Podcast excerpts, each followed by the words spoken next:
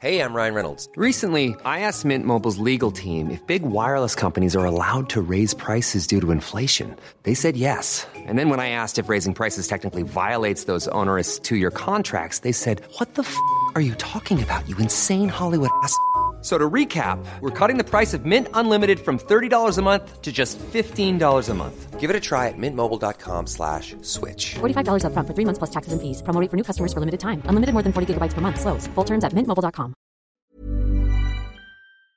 Vous vous demandez à quoi ressemble la vie d'un critique de cinéma? Découvrez l'horrible vérité dans chaque épisode de la Réu d'écran large, avec les discussions, les débats et les engueulades de l'équipe. Bon, on va Réu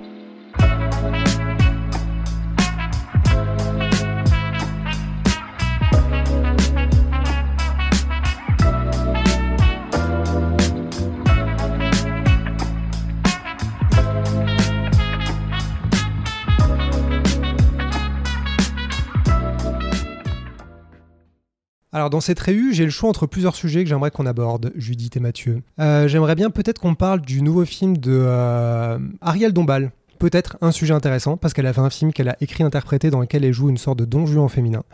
Deuxième possibilité, c'est parler des remasters de jeux Tomb Raider qui sont en 2024. J'ai beaucoup de choses à dire là-dessus. Et sinon, on peut parler du Conjuring Verse, parce que la Non 2 vient de sortir. Donc de quoi vous voulez qu'on parle, Mathieu? Franchement, par élimination, mais vraiment élimination difficile. De 1 pour pas avoir à parler de Ariel Dombal, de 2 pour pas que tu parles pendant 5 heures de Tomb Raider encore. On devrait peut-être faire le Conjuring Verse, même si c'est clairement pas le sujet le plus passionnant non plus du moment, mais bon. Oh, mais toi, Geoffrey, ça te dérange pas qu'on parle du Conjuring Verse, t'aimes bien Oh, Hein oui, j'adore. Là, je pense surtout que c'est toi, Judith, qui veut qu'on en parle. non Oui, et moi je suis encore euh, très cliente de cette saga. Enfin là, je suis un petit peu arrivée au bout, mais euh, globalement, euh, je suis vraiment euh, vendue à ce genre de film d'horreur, de maison hantée, de porte qui claque. Euh, voilà, j'adore ça. Donc euh, oui, je suis sûrement la plus clémente envers cette saga. Alors, il faut quand même qu'on se rappelle qu'on a tous les trois été voir un vendredi soir en avant-première sur notre temps libre, la Non 2, tous les trois. Et même toi, Judith, qui avait un peu d'attente, t'as trouvé que c'était nul. Ah oui, atroce, atroce, atroce. Là, je- j'ai plus aucune tolérance là. on, a, on a rejoint le même niveau, ça y est. Euh, et pourquoi c'était si nul, la Non 2 Qu'est-ce que tu trouves de pire dans celui-là, franchement? Euh, en fait, c'est beaucoup une question de, euh, de pauvreté en termes de mise en scène et, euh, et de, comment dire de gâchis de la peur au montage, parce que tout est fait en fait pour euh, complètement détruire tous les rythmes et toutes les installations d'atmosphère qui peuvent amener de la tension et qui peuvent amener de la peur. Donc du coup, ça ne fait jamais peur. Et au-delà de ça, il y a aussi une grande pauvreté du décor, l'écriture des personnages, j'en parle même pas. Donc là, non seulement on est, enfin, on est vraiment que sur de la redite, de redite, de redite. Au bout d'un moment, il n'y a plus aucune substance, plus aucune saveur, et on en a juste marre. Mais je sais pas si elle parle de la nonne ou Annabelle 3 ou. euh, Non, c'est bien la non 2. Enfin, on voit que la Non 2 encapsule quand même tous ces problèmes qui sont euh, là depuis euh, très très longtemps. Et là, c'est tellement fait avec les pieds que t'arrêtes d'y croire en fait. Mm. T'as plus ce truc du euh, bon, peut-être que cette fois ça va être rigolo. Et en fait, euh, non, là, c'est Et, terrible. et c'est quoi pour vous les meilleurs ou moins mauvais films du Conjuring Verse Qu'on voit qu'on n'est pas d'accord, encore une fois? Bah, moi, je pense que, alors même s'il y en a plusieurs que j'aime vraiment bien, euh, je pense que le, pre- le premier Conjuring reste quand même euh, le meilleur. Ok. Et toi, Mathieu? Bon, pareil, je- je- j'ai revu euh, il y a pas longtemps du coup le premier Conjuring. Et je m'attendais, parce que je l'ai pas revu en entier depuis la salle, je m'attendais à déchanter. Et en fait, je continue à trouver ça très malin, euh, très amusant. euh, ça fait un peu peur des fois, ouais. Enfin, ça m'a bien fait peur à l'époque et ça m'a refait encore un peu peur en le revoyant. Et je, trouve que le 2 reste sympa aussi. Et tous les autres sont des kilomètres en dessous. Désolé, oui, j'ai revu Annabelle 2. Et c'est un peu mieux, mais ça reste quand même. Enfin, en vrai, s'il était sorti tout seul. Ce serait quand même le pas de panier du cinéma Ouais. d'épouvante mainstream. euh. Ah, c'est plus malin que ça aussi, il y a plus de choses. Mais bon, Ouais, c'est Bon. quoi le pire? Est-ce qu'on est tous d'accord sur les pires On ne peut pas citer la non 2 parce qu'on est tous d'accord, mais le pire avant la non 2. alors la malédiction de la Dame Blanche, du coup, Euh, ouais, c'est bon. si ça compte, du coup, dans le Conjuring Verse, on va dire que oui. Ouais, je crois que Il techniquement faudra, c'est un peu. faudra en reparler, mais il y a, il y a débat. Ouais, bon, en tout cas, ils l'ont vendu comme ça, donc. Oui. euh, hein. Et, euh, et l'autre pire, alors, si jamais on met la Dame Blanche à côté Entre. Pour moi, c'est Annabelle, hein, le premier. Le premier? Ah Oh ouais, non. ouais. C'est vraiment très très mauvais. Ah, je trouve que le Annabelle 3 est pire que le premier. Pff, Au moins, ils ont l'idée initiale. Hein. Annabelle, un, dès la seconde que ça commence, tu sais que c'est du cash grab et ça va faire que s'empirer. Mm. Enfin, c'est horrible, je trouve. Alors moi, je trouve que le Annabelle 3 est le moins bon de la trilogie, mais je le trouve quand même pas mal. Donc euh, non, à part la malédiction de la Dame Blanche, je dirais que l'autre pire, c'est euh, Conjuring 3 plutôt. Mais bon. Ah ouais, moi je déteste pas Conjuring 3. En le revoyant, je me suis dit en fait, euh, je, je trouve qu'au moins il essaie un peu de varier parce que Con- Conjuring 1 et 2 c'est vraiment exactement la même formule. Donc je trouve qu'on se fout un peu de ma gueule, sachant que déjà dans le premier, j'ai l'impression qu'on se fout un peu de ma gueule. Et dans le 3, je trouve que le fait de d'ouvrir un peu sur le côté enquête et d'avoir euh, un- une menace qui est un peu une, euh, bah, qui est pas un peu, qui est une humaine euh, du côté satanisme. Je trouve ça un peu plus amusant que juste une putain de maison hantée avec encore des fantômes dans le placard, dans le sous-sol et une gamine hantée qui fait en bougeant un fauteuil. Tu vois, bon, au bout de trois fois, moi, je, je sature. Mm. J'avoue que j'ai vraiment pas aimé Conjuring 3, mais je lui reconnais des qualités qu'il n'y a pas dans ceux où il y a rien, comme Annabelle ou La Nonne 2. C'est-à-dire que par exemple, je trouve que la photo est pas dégueulasse, il y a quelques Oui. scènes qui fonctionnent, notamment l'intro. Et bon, l'idée, un peu comme Annabelle 3, l'idée de base est bien, mais bon, on va en reparler. Bah, C'est aussi le problème. Après, Conjuring 3, là, moi, il me pose problème, euh, au-delà de sa qualité, c'est aussi sur un problème moral dont on aura l'occasion de reparler, mais concernant les, les Warren, je trouve que c'est là où ils commencent à faire des sorties de route totales sur euh, voilà, ce, ce couple, euh, on développera le sujet, mais qui ont quand même, a priori, été des, des énormes imposteurs, et le film euh, légitime Ouais, et beaucoup bien leur- pire que ça. Dieu va vous Voilà. punir pour dire ça, vous vous rendez compte hein Et là, ça, ça légitime complètement leur, leur thèse surnaturelle et leur thèse qui était à leur gloire, alors que dans l'histoire, il y a quand même un mec qui s'est fait assassiner, quoi. Ouais. Et, et le type, le héros a quand même été, enfin, le héros du film, l'un des héros du film a été condamné pour son meurtre. Et là, c'est vraiment en mode, non, mais il était zéro responsable, c'était le diable. C'est, enfin, c'est un peu chaud quand même.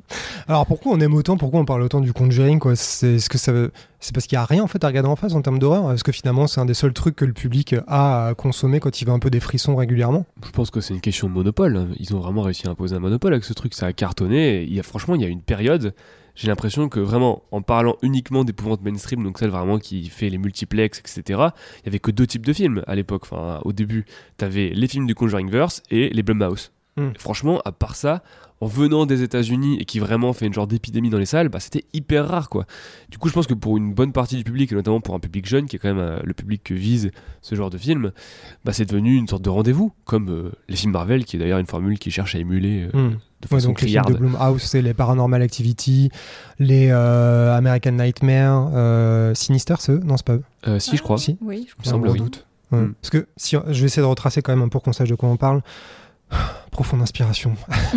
2013, le premier Conjuring. 2014, Annabelle. 2016, petite pause, hein, de Conjuring 2. 2017, Annabelle 2. 2018, La Nonne. 2019, La Malédiction de la Dame Blanche. 2019, la même année, Annabelle 3, La Maison du Mal. Remarquez l'originalité des titres. 2021, Conjuring 3, Sous l'emprise du diable. La Nonne 2 en 2023, La Malédiction de Sainte-Lucie. Les titres sont aussi pourris que les films au fur et à mesure, quand même. hein. Bah, on a troqué le diable contre Sainte-Lucie déjà. Les, les titres français sont pires que les titres euh, C'est vrai. En plus, la Nonne 2 était un peu retitrée euh, rapide, euh, peu de temps avant la sortie avec la malédiction de Sainte-Lucie qui Ouais. n'était pas du tout dans la promo avant. Ils se sont dit, au cas où les gens voudraient un Et titre à rallonge. La Nonne 2, moi, ça m'a fait rire parce que euh, dans le métro parisien, il y a des affiches. Et en fait, j'ai vraiment l'impression que un de leurs euh, arguments marketing, clairement un truc qu'ils ont mis sur leur petit PowerPoint quand ils ont fait leur réunion marketing, c'est ça se passe dans le sud de la France, donc les Français ils vont aimer. Parce que sur l'affiche dans le métro, il y a écrit un truc genre les origines de la saga. Enfin, ils disent le numéro, littéralement l'endroit où se passe l'histoire. Et c'est les origines terrifiantes de la saga dans le sud de la France. Comme si c'était vraiment un argument Aix-en-Provence. incroyable. Ça. Je veux dire, Après, que ça Mathieu- change Est-ce que c'est une source fiable, Mathieu Parce qu'il s'en est pris plein dans la gueule pour avoir fait une blague sur le pastis dans sa critique. Donc est-ce que t'es pas anti-sud en fait? Parce que tu viens du nord, de l'extrême nord, comme dirait Ouais. Déborah. C'est vrai, c'est vrai. Mais je suis régulièrement en contact avec des gens du Sud et il faut avouer que cette euh, petite blague était juste euh, pour les énerver, mais j'énervais Ça a euh, marché, non? un- une région entière. J'adore comme on allume des incendies à des endroits insoupçonnés. Donc euh, mes excuses. J'aime pas le pastis, mais je respecte ceux qui en boivent. Mais d'ailleurs, les, les titres de- des films de la saga, les titres français en tout cas, ressemblent un peu aux titres euh, d'articles Discover qu'on fait nous sur le site. hein. la malédiction de Sainte-Lucie, absolument pas de malédiction, mais ok. Ah mais on en reparlait avant de tourner la vidéo. Ça me fait penser à bon, c'est mini hors sujet, mais ce truc de la malédiction 2, ça me fait toujours penser au remake de Chucky, qui dont en VO ils avaient repris le titre original du premier Chucky, donc Child's Play. Ouais. Et en français, ils avaient appelé ça Child's Play, la poupée du mal. Alors que justement, le seul putain d'intérêt de ce remake, c'est que c'est pas du surnaturel. du coup, c'est vraiment, tu sens qu'il faut qu'il soit écrit du mal quelque part. Oui, Malédiction, s'il y a pas mal dans le titre, Google va pas aimer. Mais ce que je trouve intéressant, c'est, euh, je me disais à quel point euh, cette saga est vraiment spéciale et euh, en termes de business, en, en termes de films, est-ce qu'il y en a eu plus si tu compares, à, je sais pas, à Saw, à Scream, à Halloween, qui sont un peu increvables. Et en fait, Conjuring, t'as eu 9 films en 10 ans, ce qui est plus que Saw, où il y a eu 10 films en 20 ans. Donc en fait, c'est vraiment une usine ce truc. Il y a, je crois qu'il n'y a pas grand chose qui ressemble à ça, qui a fait autant de, films, je vais dire autant de mal, mais autant de films en tout cas. Donc euh, il y a quand même un argument un peu unique. C'est un peu comme quand on parle du MCU, où on se dit peu importe si on aime ou pas, ils ont quand même fait un truc un peu spécial en termes de bah, on vous donne une narration et vous en voulez et ça marche de manière franchement stable parce que la Non 2 cartonne. Oui, mais en même temps, tu vois ce que tu disais tout à l'heure sur pourquoi est-ce que le public continue d'y aller, pourquoi est-ce que le public a envie de ça. Euh, moi, je sais, enfin, comme je le dis souvent, euh, ce genre de film me procure une sensation de peur qui est une drogue pour euh, la moi spectatrice, quoi. Genre vraiment le sentiment d'être au calme dans son siège, mais d'être mis en face d'une peur surnaturelle. Enfin, en tout cas, celle qui me touche et celle qui m'amuse beaucoup. Euh, en fait, il y a pas tant de films que ça qui sont capables de me la procurer à une certaine dose, tu vois. euh, euh, parce qu'évidemment, j'aime plein d'autres formes d'horreur et qui sont pas toujours les plus effrayantes ou qui vont pas toujours me, me traumatiser et qui parfois sont par- pour autant euh, de bien meilleurs films. Mais voilà, cette espèce de frisson qui est pas forcément du jumpscare, hein, pas forcément, mais, mais voilà, les apparitions de fantômes et puis tout ce qui est image de cimetière, la nuit, dans la brume et tout. Moi, j'a- j'adore ça, j'en veux plein. Et même si c'est pas toujours au, milieu de films qui sont des chefs-d'œuvre, bah j'ai envie qu'on me le donne, quoi. Et bah la saga Conjuring, elle le fait, donc. Donc en fait, c'est vraiment à cause de Judith que ces films de merde continuent à exister Voilà, parce que dès qu'il y a un cimetière, elle y va quoi. ouais.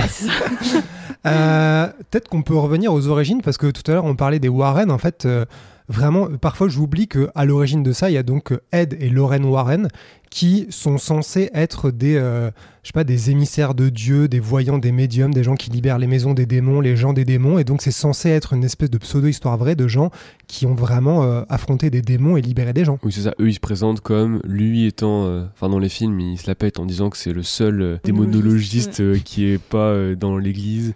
Et elle, euh, elle est censée euh, être médium. C'est ce qu'elle dit. J'aime bien quand tu dis censé.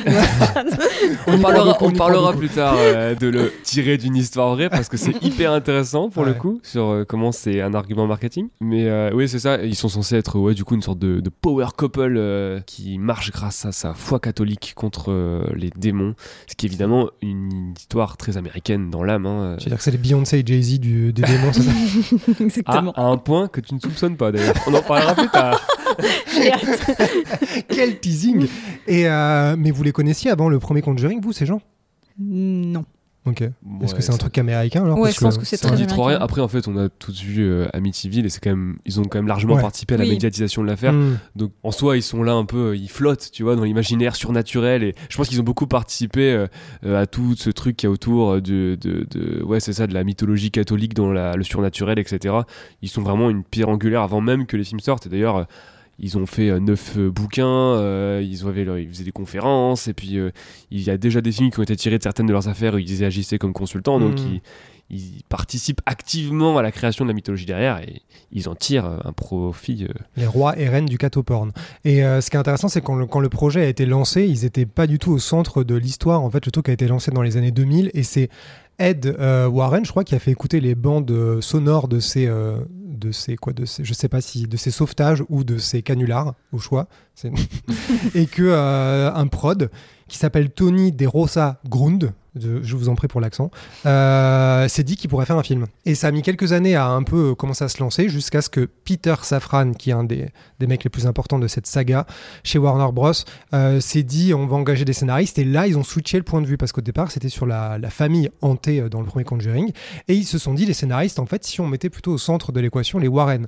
Et avec l'idée dès le départ de se dire, en fait, on pourra construire un univers avec des gens qui vont rester là du début à la fin et mettre en avant ces gens-là qui étaient dans l'ombre des films Amityville. Et pour le coup, ça devenait euh, Warren Files. C'était leur saga, quoi. Vraiment les superstars. euh.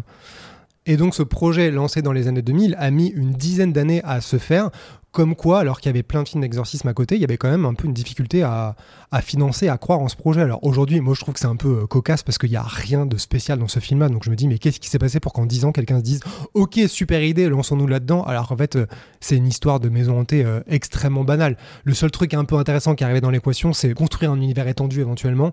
Et dans les années, donc une dizaine d'années après le début, en 2011, de caster James Wan post-saut, post-insidious, et de se dire, ok, on file les clés de la baraque à quelqu'un qui sait faire des films d'horreur et qui sait tenir sa caméra, qui est un peu la seule bonne idée de cette saga, je trouve. Après, je trouve que c'était une plutôt bonne idée, euh, comme tu dis, de recentrer, euh, sur, de centrer à la fois sur les Warren et sur la famille.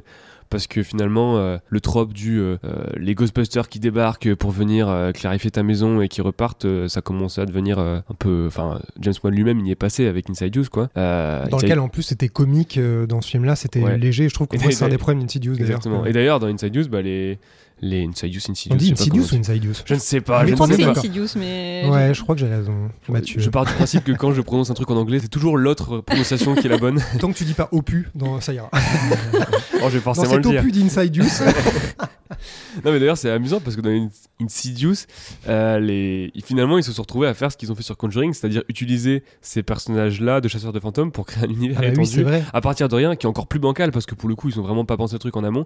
Et, Oui, parce que euh, Elise devient centrale dans les bah, films ça devient un peu la, la début, Warren euh, de Ouais. la saga quoi. C'est vrai. Mais du coup, ouais, t'as cette idée de, de s'intéresser à qui sont ces Ghostbusters, euh, mais de façon sérieuse, pas comme dans Ghostbusters justement, et qui est pas mauvaise, hein, franchement, qui est une plutôt bonne idée. Je trouve qu'il fait un peu l'originalité entre gros guillemets, parce que évidemment Conjuring n'est pas un film foncièrement original euh, du film. Ouais, mais on- moi je pense que pour le coup c'est vraiment l'aspect euh, histoire vraie et je pense effectivement qu'aux États-Unis le nom des, des Warren devait être davantage connu parce qu'il y avait leur musée aussi dans leur maison, tout ça.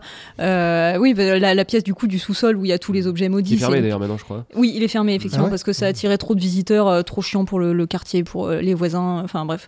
Et, euh, et puis en plus, je crois que le, le gendre du coup des Warren qui tenait le, le musée euh, respectait pas tout à fait les. Enfin, c'était pas trop dans les clous comme business quoi. Donc bref. Je veux voir ce film. Donc, Il y a a- l'oncle pervers là qui a touché la poupée d'une manière bizarre pendant que vous étiez pas là. Et, euh, et du coup, comme il y avait voilà, euh, il y avait la matérialité de la chose aux États-Unis, quoi. Donc je pense que ça leur parlait davantage à eux. Et effectivement, le côté histoire vraie de tout à coup, on ouvre euh, la boîte au trésor ou, euh, ou la, la boîte de Pandore, je sais pas, mais tout à coup, il y a plein d'histoires vraies qui peuvent ressurgir et faire. euh, Enfin, en tout cas, c'était annoncé dès la promo du premier. Je crois hein, que en gros c'était une histoire parmi plein d'autres et que du coup ça suggérait qu'il pourrait y en avoir plein d'autres derrière. Et moi du coup je me rappelle qu'à l'époque j'avais été hyper enthousiasmée par ça aussi, de me dire yes un film d'horreur vraiment euh, à la old school euh, en mode euh, les portes vont claquer, je vais avoir peur et il y en aura d'autres derrière quoi. Donc. Oui, c'est que dans le premier Conjuring, j'avais oublié que tu vois déjà la pièce, tu vois déjà tous les éléments, tu vois le samouraï, tu vois tout un tas de petits objets. C'est vrai que tu te dis, parce que je crois qu'il y a un mec à qui Ed dit non, non, ne touchez rien dans cette pièce. Tout est intouchable parce que tout Mhm. renferme quelque chose. C'est vrai que c'est un peu stimulant de te dire, ok, je me demande ce qui se passe derrière cet objet qui a l'air anodin et Euh, je comprends l'excitation de ce Et côté-là. d'ailleurs, le film en joue très bien parce que en le revoyant, euh, j'avais oublié, mais il y a le cliffhanger de la fin. Il est excellent parce que elle utilise cette genre de.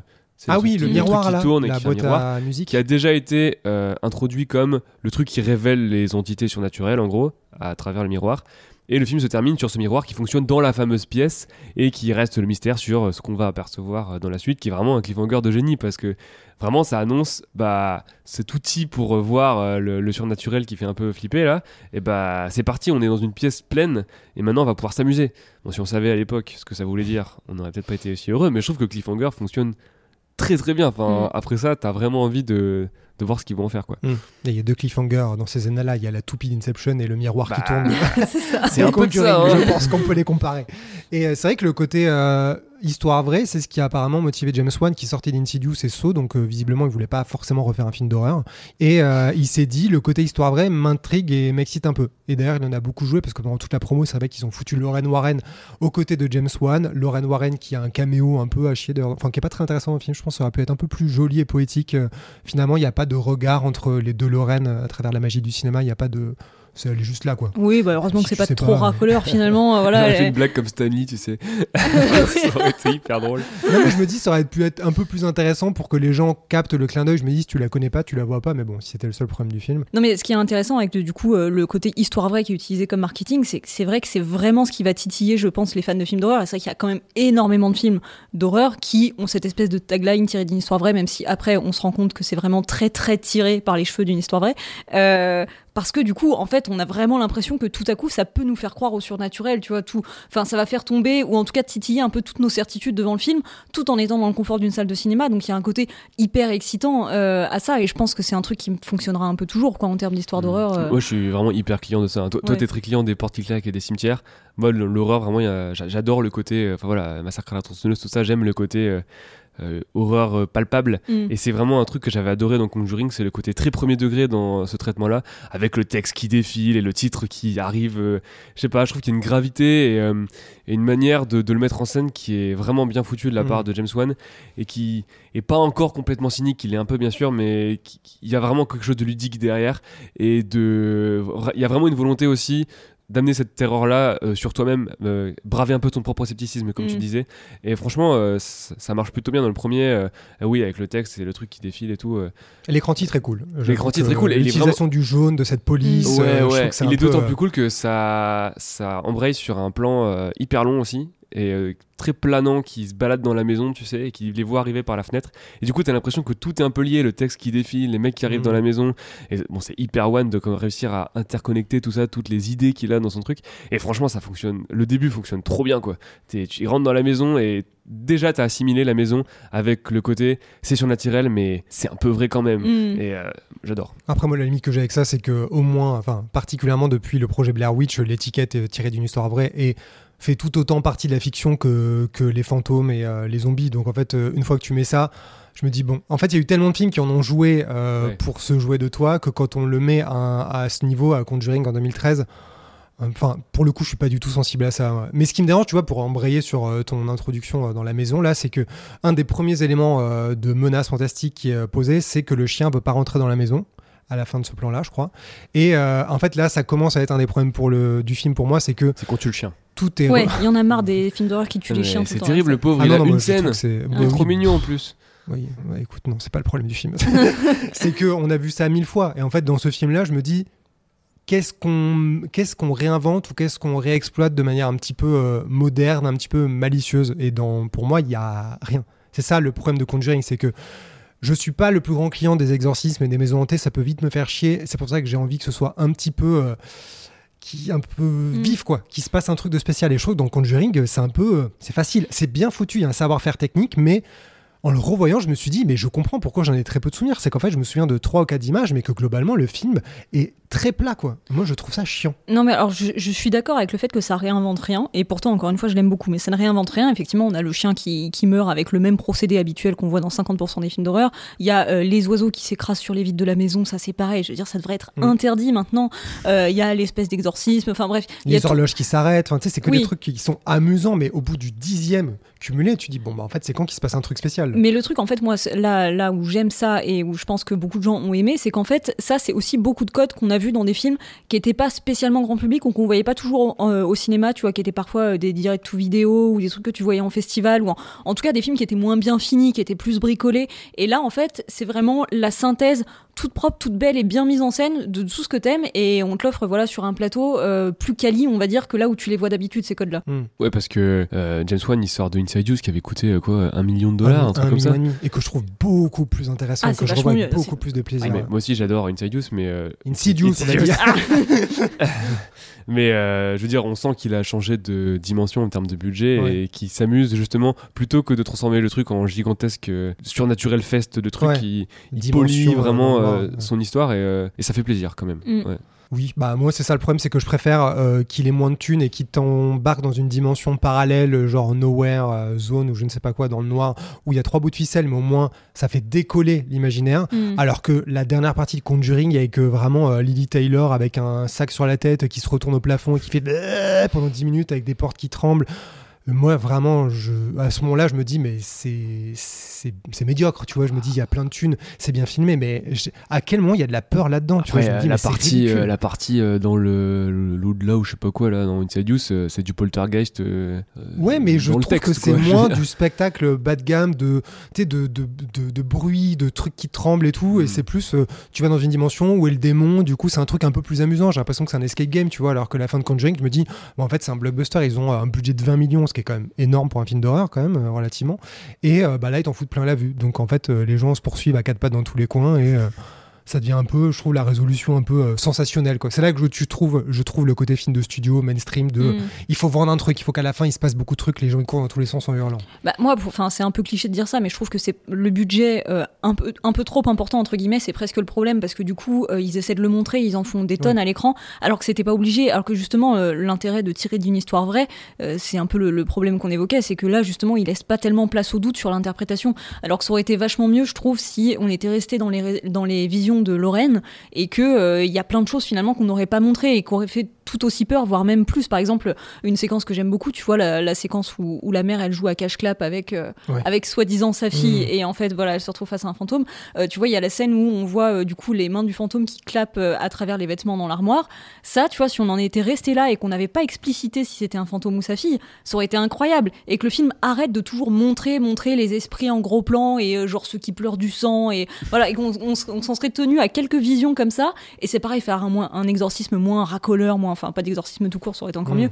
Euh, je pense que moi j'aurais encore beaucoup plus aimé le film et ça aurait peut-être été plus nouveau quoi. Mais Mais c'est vrai qu'il a- il avait déjà cette tendance dans Insidious à montrer les démons en gros plan, les montrer les, les, les maquilles, enfin le maquillage blanc que je Mm. trouve un peu kitsch, mais bon, je fermais les yeux dessus parce qu'en Insidious, il y avait assez de, de scènes que je trouve glaçantes, du genre, le, bon évidemment, le moment où la mère parle à- avec Patrick Wilson qui joue donc euh, Ed, Ed Warren dans les Conjuring, et que tu as le démon derrière lui à la table, c'est ultra intelligent. Ouais. Et le moment où tu as ce souvenir de, du démon dans le coin de la chambre qui déploie sa main pour Mm. pointer du doigt le gamin hanté avec vraiment les griffes et le son. Ça, c'est vraiment le James Wan que j'aime. Et je trouve que dans, dans Insidious aussi, il joue beaucoup sur des trucs qu'il a repris après dans la saga Conjuring. C'est de jouer sur euh, la profondeur de champ. Tu vois quelqu'un qui passe derrière la fenêtre, après il est déjà dans la pièce. Quelqu'un est caché derrière le voile au-dessus du bébé. Tu sais, c'est Mm. génial. Ça, c'est vraiment le, le- le savoir-faire le plus basique. Et je suis d'accord que dans Insidious, euh, no- notamment le moment où Lee Taylor est en haut des marches et que tu as le clap derrière elle et qu'elle est avec les allumettes. Ça, c'est ce que dans j'aime. Conjuring, pas dans Insidious du coup. Hein oui, mais ça, oui, c'est ce que j'aime dans Conjuring, ça. Oui. C'est Oui, t'as dit c'est- Insidious. Ah, pardon. C'est pour ça. Mais oui, oui. Non, mais cette scène-là, elle est incroyable. Voilà, c'est vrai que je suis d'accord parce qu'après, c'est pris dans trop de choucroute, de on en fait trop et on en fait des caisses et tout. Mais malgré tout, tu vois, ça vaut tellement le coup, euh, ces quelques petites images, je trouve. euh, c'est- Bah, c'est euh, 2 minutes 30 sur un film qui fait 1h50, quoi. Non, mais il n'y a pas Ah. que celle-là, en vrai, franchement, en le revoyant, euh, moi aussi, en fait, j'aime ce James Wan euh, un peu petit malin. Et je trouve que Rentre exactement dans cette définition. Parce que déjà, le gars, il, il devait utiliser une autre affaire pour introduire les Warren. Et franchement, tout aurait pointé vers Amityville. Parce que c'est la seule vraie affaire que tout le monde connaît et tout. Mais pour moi, pourquoi il prend Annabelle C'est pas parce que euh, il sait déjà que la poupée, elle a un potentiel euh, pour faire euh, des spin-offs ou je sais pas quoi. C'est parce que pour moi, le fait, il veut vraiment encadrer son récit avec. Bon, alors je sais que c'est pas lui qui a scénarisé, mais je trouve qu'on peut vraiment en tirer cette conclusion. C'est que c'est un jouet en fait. Et parce que la, la, scène, la mise en scène de James Wan, c'est juste du ludisme pur. C'est un jeu. Même il joue avec toi tout le temps. Et le fait de commencer avec Annabelle, je trouve que ça tient vraiment de la note d'intention. C'est vraiment, on va jouer avec la poupée, on va jouer avec les démons. Parce que finalement, tout ça, c'est Annabelle, c'est euh, ce que Mm. tu veux. C'est une boîte à jouer avec euh, plein de trucs, mais vraiment presque enfantin, quoi. Et on va s'amuser avec. Et je trouve que dans le Conjuring, il le fait à fond. donc, tu as parlé de la scène avec, euh, avec l'allumette et, et le clap. Euh, en le revoyant, j'ai vraiment. euh, euh, ça m'a beaucoup rire, c'est la scène où euh, elle se réveille la nuit et elle regarde sous le lit, et tu sais, c'est derrière la porte, et c'est hyper long, il te fait tous les Mhm. morceaux, et vas-y que je regarde sous le lit, etc. Et franchement, on dirait une partie de de cache-cache avec le spectateur, et je trouve ça hyper malin, et surtout hyper amusant, ça se prend vraiment pas, euh, enfin si, ça se prend au sérieux, justement, j'aime bien Oui, le c'est côté un qui peu premier degré, mais euh, oui, ça, ça se prend au sérieux, mais il n'y a pas ce côté... euh, On boude aura pas son plaisir, quoi. Ouais, Enfin, voilà. ouais, il y aura pas ça dans la suite où euh, c'est euh, contre-champ, jumpscare, des trucs comme ça. Là, tu sens que il est content de jouer avec le. À se dire, ah si je le mets là, dans le contre-champ derrière, on le verra pas, mais ensuite ça va tourner et tout. Et franchement, euh, c'est un jeu auquel j'aime jouer. Voilà, Mm. moi, en tout cas, j'aime bien me faire mener par la baguette comme ça. Et on se fait vraiment pas mener par la baguette, je trouve, dans le Conjuring, parce qu'il y a des moments qui te surprennent vraiment. Euh, bah, en parlant de contre-champ, le contre-champ avec les pieds euh, du, du pendu, Mm. C'est trop bien. Ah, exceptionnel cette scène. Je crois qu'en plus, ça joue beaucoup euh, derrière la porte, on ne voit rien. Et ça joue sur l'obscurité derrière la porte. Une petite fille Ouais, qui ouais, hurle, ouais. qui tremble, ça dure longtemps, longtemps, longtemps. D'ailleurs, La grande sœur ouais. s'approche du derrière, de derrière, tu dis, mais il y a une main qui va sortir. En fait, il y a rien et ça joue. C'est ça que j'aime bien dans cette scène-là. scène, euh, c'est que du noir filmé Ouais. pendant euh, 10 minutes, enfin, j'exagère, euh, 3-4 minutes. Mm. Et finalement, l'apparition en haut de l'étagère avec le jumpscare et le petit zoom un peu rapide, certes, elle est efficace parce que te surprend, mais ça fait moins intéressant. beaucoup moins peur que Mm. euh, tout euh, ce moment où la, la caméra euh, se retourne complètement pour aller voir euh, sous, le, sous le lit, qu'elle panote hyper lentement pour que tu, tu t'essayes de deviner, de deviner ce qu'il y a dans chaque moindre recoin de ce qu'il y a sous le lit. Et euh, j'aime, j'aime beaucoup cette scène et je trouve qu'il y a beaucoup de choses comme ça dans le premier Conjuring, qu'il y a déjà un peu moins dans le 2 et qui, alors pour le coup, euh, les, les gens qui ont suivi été plus loin dans la saga, ils pensent l'avoir euh, avoir chopé la, la formule, mais en fait pas du tout. Mm. Voilà. Et James Wan, lui, quand il parle de sa mise en scène, il, il dit que c'est vraiment un tour de magie. Il t'attire, il attire ton regard vers un coin pour faire un autre tour avec ses autres mains. Et, euh, et ce que j'aime bien euh, dans la scène en haut des marches avec les allumettes, c'est que pour moi, c'est exactement ça. D'un côté, donc, euh, elle, Lee Taylor, la mère, est en bas dans le, sous-sol. Il se passe des trucs. Elle remonte en courant en disant Mon Dieu, la porte euh, claque, donc elle est enfermée, la lumière, l'ampoule a éclaté. Elle est seule dans noir, elle sort des allumettes et elle allume en tendant les mains vers le bas des marches où il y avait la source du bruit de la menace. Et du coup, tu as un champ contre champ, elle, contre-plongée, plongée sur les marches, une fois, deux fois, trois fois, te dit, il y a un truc qui va sortir de l'ombre, il y a un truc qui va sortir de l'ombre. Et c'est dans l'obscurité derrière Lily Taylor que les mains sortent, ce qui est exactement l'endroit où tu, a priori, t'attendais pas trop. Mm. Et c'est là que je trouve ça malin, c'est que lui réfléchit à comment tu te positionnes, où va ton regard, où va aller le, vraiment ton attention et paf, c'est à côté que ça sort. C'est un peu, ouais, ça, tu vois, ça c'est une formule qui est hyper efficace, mais qui était un peu reprise, et je crois que c'était un peu une bonne idée, mais c'était moins bien dans, euh, dans La Nonne, on aura l'occasion d'en reparler, mais dans la scène du cercueil, tu vois, où on a l'impression qu'il y a quelque chose qui va euh, apparaître au pied du gars, ouais. et finalement Mm. c'est derrière sa tête, mais bon. Mais euh, ouais, là c'était particulièrement bien mis en scène, particulièrement bien joué, et puis en plus Lily Taylor, elle est vachement bien, même dans ce rôle-là, quoi, et, alors que c'est pas forcément facile. Mm. Et, et d'ailleurs, oui, c'était le truc un petit peu dommage, c'était- que c'était la séquence phare de la bande-annonce, un peu. euh, ah oui, voilà. je me souviens pas. Ouais, ah, il l'a mis ouais. en avant. Ah merde. Ah, moi, ça m'avait beaucoup marqué dans la Mm. bande-annonce. C'est c'est vrai que ça faisait partie des, des trucs où tu te dis, ok, ce film-là, je vais pas le rater, quoi. Et, Ah ouais, ouais. Moi, ça m'avait marqué aussi parce que story time. J'allais au cinéma au Kinépolis de l'Homme dans le Nord, mais dans l'extrême Nord, comme on dit. Et en fait, ils avaient un gigantesque panneau qui remplaçait avec euh, des affiches, mais vraiment parce que c'est un énorme multiplex. Et en fait, on se garait à chaque fois en face quand j'allais au cinéma avec mon, avec mon père. Et je- à chaque fois, c'était des trucs énormes parce que c'était des blockbusters. Et du coup, c'était format, tu sais, en format un peu paysage. Ouais. Et ils casaient le plus de tronches d'acteurs connus, euh, des explosions partout, tu sais, pour les blogs, parce que c'est souvent des gros blockbusters, forcément, qui étaient sur ce genre de gigantesque panneau. Et à l'époque où il y avait Conjuring, et moi je ne connaissais pas du tout euh, ce- l'existence de ce film avant, avant ce moment-là, l'image, c'était juste le titre et l'image de euh, Lily Taylor avec son allumette, et tout le reste du panneau c'était du noir. Hmm. Et en vrai, en plus, il- ça capte un peu le côté un peu granuleux quand même de, de la photo, et franchement, t'avais vraiment envie d'aller le voir quoi. Ouais, Euh, je trouve que ça marche. Ça marchait du feu de Dieu. De toute façon, la Ouais. promo était géniale. Voilà. ouais.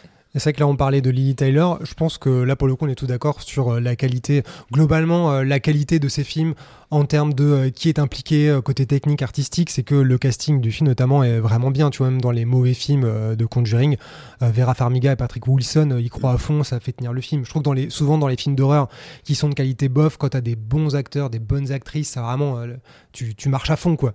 Et d'avoir après Lily Taylor et euh, Ron Livingston, vraiment, je trouve que tous les adultes et les gamins aussi, mais les, gamins, je trouve que souvent dans les films d'horreur, c'est rarement un problème. Tu sens qu'ils cherchent souvent des bons, euh, des bons comédiens qui sont en train de commencer, mais des bons acteurs d'un bon calibre, je trouve que c'est un une des grandes qualités de cette saga-là. Et euh, dans les inspirations, c'est moins ma cam que vous, mais c'est quoi les films Parce qu'ils ont cité tout un tas de, de références. Et c'est quoi les films qui ont le plus inspiré James Wan pour Conjuring, à votre avis? James Wan et les scénaristes Bon, c'est les classiques. hein. Moi, je pense que Poltergeist, c'est vraiment le film que James Wan est, est fan. Parce qu'à chaque fois que. Peut-être parce que j'adore Poltergeist et je vais peut-être biaisé, mais j'ai vraiment l'impression qu'il le cite tout le temps et en toute occasion, ce qui est tout à fait son droit. hein.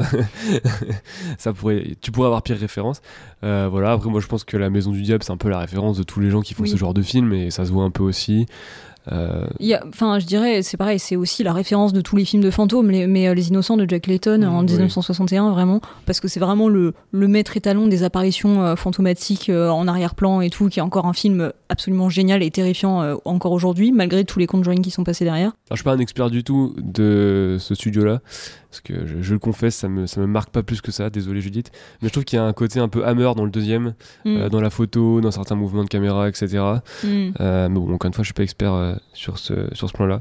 Et est-ce qu'on parle un peu en détail? Qu'est-ce que vous, pourquoi vous n'aimez pas euh, la dernière partie du film, le côté exorcisme? Parce que moi, je sais que moi, ça me parle pas. Par exemple, L'Exorciste de Friedkin, c'est pas un film qui m'a marqué. Ça me fait pas peur, ça me fait pas grand chose. Moi non plus. Donc, ok. Mm. Et toi, Mathieu, par contre, t'aimes bien toi tout ce qui est autour de Ça l'exorcisme. m'a traumatisé, ok Mais, euh, mais tu trouves que la fin de Conjuring, elle est à peu près à la hauteur Ah, pour... moi, je- je dé- euh, Pour moi, c'est pas compliqué à partir du moment où Patrick Wilson dit Bon, on va faire un exorcisme. Je fais Bon, ok, c'est bon, je peux arrêter le film. je trouve ça vraiment pas terrible. En fait, euh, le problème de, l'exorcisme au cinéma, c'est que c'est une série de poncifs qui ont été euh, Mm. euh, conçus par un seul film et que c'est pire que c'est encore pire que film de requin parce que les poncifs ils sont tellement évidents, simples et facilement parodiables que même les films d'exorcisme que les gens aiment bien comme l'exorcisme de Mini Rose etc pff, ça peut être bien réalisé je trouve que c'est toujours risible en fait euh, euh, désolé mais euh, mais vraiment euh, ça- je- en plus celui-ci c'est hyper cliché parce que tu sens qu'ils veulent le rendre vu que c'est climax en fait le problème aussi c'est ça Oui. c'est que c'est un climax. Et pour moi, ça fonctionne pas de faire un exorcisme en climax. Ce qui marche dans le Fredkin, bon, entre autres, euh, entre millions de choses, notamment un rapport à la religion beaucoup plus intéressant que celui de Warner, évidemment, c'est euh, qu'il y, a- il y a une montée en puissance de ce que tu t'imagines. euh, de ce qui peut arriver dans ce cas-là en fait. Là où bah c'est un climax du coup il faut que ce soit le sommet spectaculaire. Et bah ça, ça devient euh, des, des maquillages numériques et des gens qui sautent au plafond et qui se font traîner au sol et Pff, oh là là. Oui, puis vraiment, j'ai l'impression que l'effet le plus spectaculaire, c'est que absolument toutes les portes de chaque putain de placard tremblent et que on te donne l'impression que la maison est en train de se réveiller mettez dans le sous-sol et euh, ça tourne autour de euh, une figurante accrochée à un, à un harnais avec un sac. Après, je quoi. reprocherai jamais à Conjuring son côté un peu spectaculaire parce qu'on est quand même à une période où euh, Paranormal Activity avait réussi à faire croire à tout le monde que certes. filmer une pièce vide, euh, c'est ce qu'on appelait minimalisme. Mm. je trouve que là, le fait qu'à la fin, il assume quand même d'aller dans le bourrin euh, total, Ouais, euh, de ouais. ça claque de partout.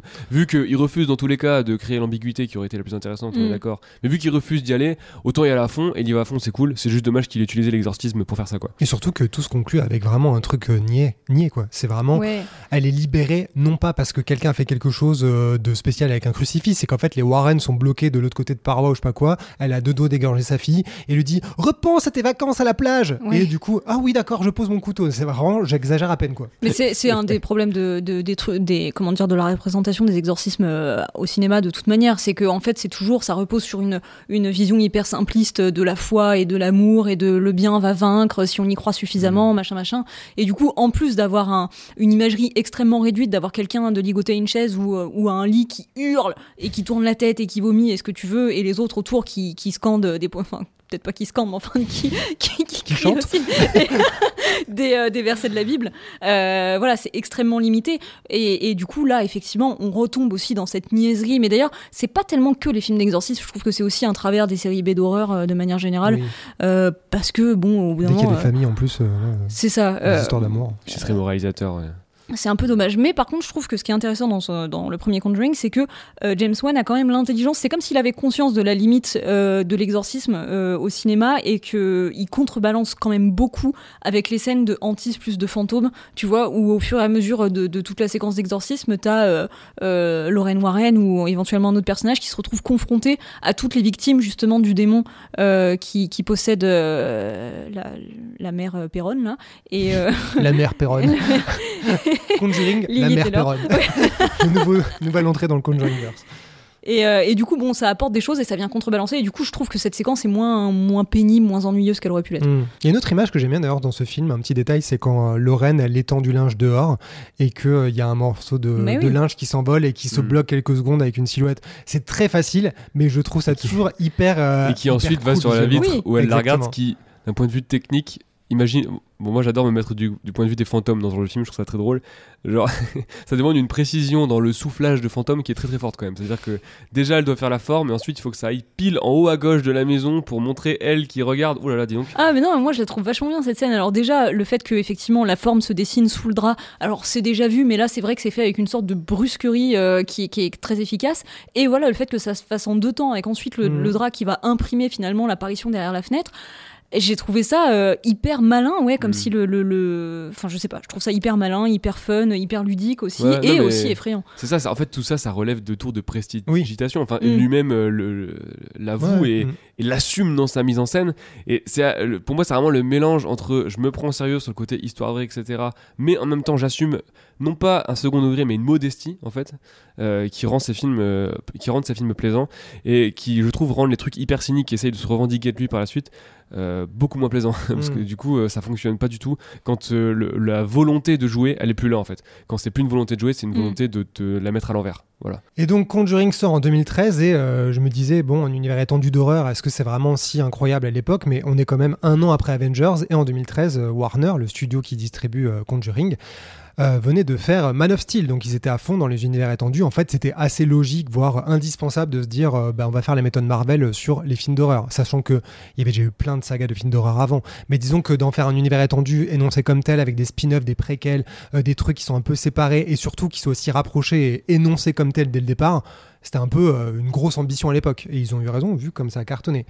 Moi, ça m'amusait, j'avais oublié que dans le premier Conjuring, effectivement, le tout premier plan, c'est Annabelle. Ouais. Donc en fait, euh, le, le tout premier truc de l'univers horrifique Conjuring, c'est Annabelle. Donc tu Mhm. m'étonnes que ce soit elle qui soit arrivée directement après.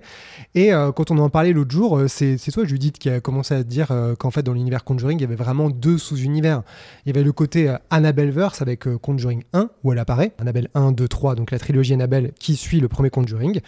Et ensuite, il y a euh, Conjuring 2 qui euh, montre la nonne, donc la nonne 1 et 2, et tout ça forme peut-être le non-verse, c'est comme ça qu'on l'a appelé.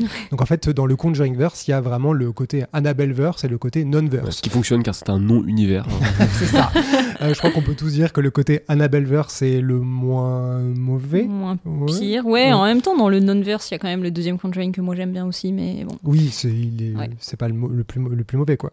Et, euh, et par contre, Conjuring 3, la malédiction de la Dame Blanche, on sait pas trop où les caser à part dans le dépotoir, donc euh, on va dire qu'elles sont du côté Ah, déjà, la malédiction de la Dame Blanche, c'est vraiment un truc à part de base. Et, euh, Oui, parce que c'est pas officiellement, mais ils ont joué sur le fait qu'il y avait le ça, père, ouais. le père machin, Pérez Ouais, de ils ont juste reshoot le truc euh, pour le faire rentrer au forceps dedans pour la Et promo. et ben il y a euh. le plan sur Annabelle aussi, qui est sûrement d'ailleurs le même euh, qu'il y a au début de, a de Conjuring. Bah, en fait, quand le, le, le prêtre il en parle, il dit euh, oui, parce qu'en fait, c'est euh, l'histoire d'une poupée maléfique, machin, qui m'a fait changer d'avis à une époque sur le surnaturel. Juste au moment où il dit ça, t'as un vieux plan, genre, en, tu sais, un peu de sépia ou quoi, qui, re- ouais, euh, qui revient ah. sur Annabelle. Ah, on en reparlera plus tard quand on parlera de tristesse, la quoi. malédiction de la Dame Oui, Blanche. mais- ouais. mais c'est assez, marrant pour le coup. Mais- C'est un peu le symptôme aussi d'un univers où tu te dis bah il faut euh, continuer, on Ouais. met euh, l'étiquette Conjuring mais on n'assume pas vraiment et du coup ça fait un des pires films je crois à peu près objectivement. Euh, bon parlons d'Annabelle alors puisque c'est quand même le premier qui est arrivé et que euh, Annabelle 1 il a été commandé après qu'on parle de Conjuring 2 et pourtant il a été tourné et sorti avant. Mm. Sachant qu'à l'époque, il y avait déjà euh, des velléités, on va dire, euh, d'ouverture d'univers, euh, très vaguement, parce que dans la promo, il y avait eu un truc qui s'appelait The 3-7 AM Project, et qui était une collab entre Vice, le journal, et. Warner, du coup, pour faire. Alors, c'est un film à sketch de 6 minutes, donc autant vous dire que les sketchs ne sont pas Ah, longs. des sketchs de 12 secondes. Ouais, ils font à peu près une minute chacun et euh, il y a plus, c'est plusieurs réalisateurs qui ont fait des mini séquences qui euh, devraient plus ou moins, mais bon en fait euh, l'étiquette univers Conjuring à ce moment-là c'est juste euh, des trucs qui font peur, hein, on va pas se mentir. Et dedans notamment il y a Ty West quand même qui a fait un cours qui Ah ouais. est le plus mauvais des quatre. Ah ouais. Et je- c'est c'est un Mais autres- énorme m'étonne fan qui dit ça vraiment. Les autres connus, les autres réalisateurs sont connus ou il y a que lui Euh, euh, Je crois qu'il y en a un ensuite qui a fait un truc qui a plutôt pas mal marché, mais euh, genre il y a, il y a pas, il y a aucun gros ponte, Ouais. tu vois, euh, de l'épouvante. del Toro n'est pas dedans. on en aurait peut-être un peu plus parlé parce que pour le coup le truc est un peu tombé dans l'oubli. Il y en a un qui est pas mal qui se passe sous l'eau. euh, bon, il y a un jumpscare et forcément ils fonctionnent tous à peu près avec un jumpscare. Mais il y en a un qui est pas mal, il se passe sous l'eau. euh, Je l'ai vu en salle à l'époque dans une nuit, je crois, et euh, qui est assez rigolo parce que pour le coup c'est original. Enfin, il y a une originalité que ironiquement il y aura pas dans le le, le reste de la saga. Et Avec Annabelle un apparaît dans qui chaque plonge- court métrage. Non, pas du tout. Ah, C'est juste euh, des histoires d'épouvante euh, autour plus ou moins l'univers Conjuring, mais bon, euh, ça se limite à euh, voilà, c'est des trucs fantastiques quoi, et qui est censé faire un peu peur. Et bah, c'est juste un truc qui a été lancé en collaboration, Ouais. mais t'as quand même déjà le côté un peu euh, univers quoi, tu vois, c'est un univers de trucs qui font peur. Voilà. Ok. Euh, ouais, du coup, Annabelle 1, on sent qu'on descend euh, un petit peu quand même en gamme, hein, puisque, euh, bon, déjà, le film est pas très bien, hein, n'est-ce pas, Judith? Et euh, il a coûté 6 millions contre 20 pour le premier Conjuring. Il a été tourné quand même dans des conditions un petit peu plus resserrées, vraiment. c'était 25 le- jours. En combien? 25 jours. Eh ben, Ce qui est très peu vrai. pour un long métrage. Wow. ouais. Mm. Ouais. Et euh, tu sens vraiment qu'il fallait remplir un créneau dans l'agenda pour faire patienter avant Conjuring 2 qui est sorti plusieurs mois euh, après. Qu'est-ce qu'on pense de ce Annabelle? Je sais que Judith essaie souvent de nous convaincre qu'il y a des trucs pas trop mal. J'ai revu des scènes sur tes conseils et je t'en veux encore plus. Non, oui, écoutez, euh, moi je, je suis évidemment d'accord pour dire que c'est pas au niveau de Conjuring. Et ben voilà, on va s'arrêter là. Et oui, ça a tous les défauts du monde de, euh, de ça, ça repart sur les mêmes clichés et c'est vide et, euh, et le casting pour le coup est beaucoup moins crédible à part dans les seconds rôles, on en reparlera voilà que, que dans Conjuring. Bon, plein de choses qui vont pas et malgré tout, je comprends pas pourquoi il se fait autant bâcher parce que je trouve que c'est quand même vraiment pas le pire du Conjuring verse. Euh, je trouve que pour le coup, moi j'aime j'aime bien l'image, je trouve que la photographie est belle, je trouve qu'il y a quelques scènes qui fonctionnent comme euh, euh, non mais la scène de l'assassinat chez les voisins par exemple qui est bien pensée ça, en termes de mise en scène. Je suis d'accord que Voilà. pour le coup, c'est vraiment la, la malice, la modestie de James Wan d'avoir euh, les voisins de l'autre côté de la fenêtre qui se font assassiner, la lumière se réveille, t'as un jet de sang, une silhouette arrive, la lumière chez eux s'éteint et là t'as l'héroïne au premier plan qui se Mhm. réveille. Je trouve que c'est vraiment simple parce que c'est toi qui construis vraiment la mise en scène. Oui. T'as un plan fixe et c'est toi avec les différentes profondeurs de champ euh, qui voit qui voit l'histoire se construire. Ça me fait penser à. Scream 4 euh, d'ailleurs cette, euh, cette scène. Ah, c'est Ouais, vrai. Mais parlons pas. euh, oui, vous savez que dans le. En- parlant bien. de mauvais films d'horreur, c'est vrai qu'on peut parler de Scream 4. Non, mais euh, oui, il y a cette scène-là. euh, Il y a qu'est-ce que j'aime bien aussi? Ah oui, alors pardon. Elle-même, Alors, plus. oublié. alors déjà c'est moins pire que le Conjuring. Bon, qu'est-ce qu'est-ce que j'avais d'autre comme argument C'est quoi Non, les mais- arguments Non, mais il y a, il y a plusieurs choses que je trouve intéressantes. Il y a aussi cette espèce d'utilisation. Alors, je sais pas exactement si c'est du mauvais goût ou si c'est une bonne idée, mais euh, du background de, euh, de, la, de la secte Manson et l'assassinat de Sharon Tate. Alors, je trouve ça globalement toujours de mauvais goût d'essayer de réutiliser ça comme élément euh, racoleur dans, les, dans des fictions. Mais là, du coup, simplement réutiliser, alors que ça se passe à cette époque, le thème des sectes qui engendrent des assassins, des tueurs en série. Je trouvais ça pas mal joué. Et puis le fait qu'elle entende parler à la, à la télé et puis que bah, tout à coup après ça arrive chez elle, un peu comme dans les histoires où on se racontait euh, euh, au coin du feu quand on était gamin, de genre euh, des campeurs entendent à la radio qu'un fou s'est échappé. gna, gna, gna, et voilà. Oui, parce que eux, ils vivent dans un lotissement à peu près tranquille, ils entendent qu'il y a des gens fous, elle se fait réveiller dans la nuit par un hurlement, et en fait, moi, en en revoyant le film, je me suis dit, mais je me souviens même plus de ce qui se passe. Est-ce qu'il y a- y déjà Annabelle qui s'est réveillée à côté et tout? En fait, c'est vrai que c'est un couple de fous qui après vient chez eux pour prendre la poupée et la poignarde dans le ventre, elle Ouais. enceinte. Donc il y a quelques trucs au début qui sont pas trop mal comme, euh, comme euh, Ouais. pour poser la situation. ouais. Oui, oui, et en fait, du coup, l'héroïne, à ce moment-là, enfin, son mari lui a offert Annabelle, justement, parce qu'elle collectionne des Ah oui, poupées alors flippantes, Alors, accessoirement. la scène où elle découvre Annabelle, oh c'est trop beau, tu, mais tu te fous de ma Ah, gueule. mais oui, Ouais, c'est trop trop, mignon. drôle. Et au début, je me suis dit, j'avais, euh, au début, elle ne dit pas qu'elle le voulait, parce qu'au début, je me suis juste dit, ce mec est un psychopathe, il lui offre Annabelle en disant, regarde, j'ai- un cadeau chéri pour euh, ta grossesse, et il lui offre le démon, quoi, un, un porcelaine, qui on dirait que le truc, il est immense, quoi, il est aussi grand qu'un gamin de 12 ans. Et après, par contre, elle réagit en disant, depuis le temps que je l'ai cherché, tu dis, ok, vous êtes fous tous les deux, vous êtes bien trouvés, quoi. Et elle la pose sur son étagère de démon en disant, elle est trop belle, quoi. Ah, ça va tout pile En plus, Say hello to a new era of mental health care. Cerebral is here to help you achieve your mental wellness goals with professional therapy and medication management support. 100% online. You'll experience the all new Cerebral Way, an innovative approach to mental wellness designed around you. You'll get a personalized treatment plan from a therapist, prescriber, or both in a safe and judgment free space. Your cerebral therapist or prescriber will outline a customized plan with clear milestones along the way so you can get to feeling your best. With Cerebral, you're not alone in your mental health journey. We're here to empower you to live a fulfilling life. So take that first step towards a brighter future and sign up today at cerebral.com slash podcast and use code ACAST to get 15% off your first month. Offer only valid on monthly plans. Other exclusions may apply. Offer ends July 31st, 2024. See site for details. Ryan Reynolds here from Mint Mobile.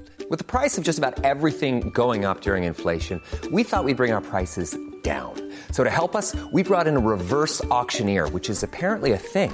Mint Mobile unlimited premium wireless. Ready to get 30, 30, bit to get 30, bit to get 20, 20, 20, bit to get 20, 20, bit to get 15, 15, 15, 15 just 15 bucks a month. So, Give it a try at mintmobile.com slash switch.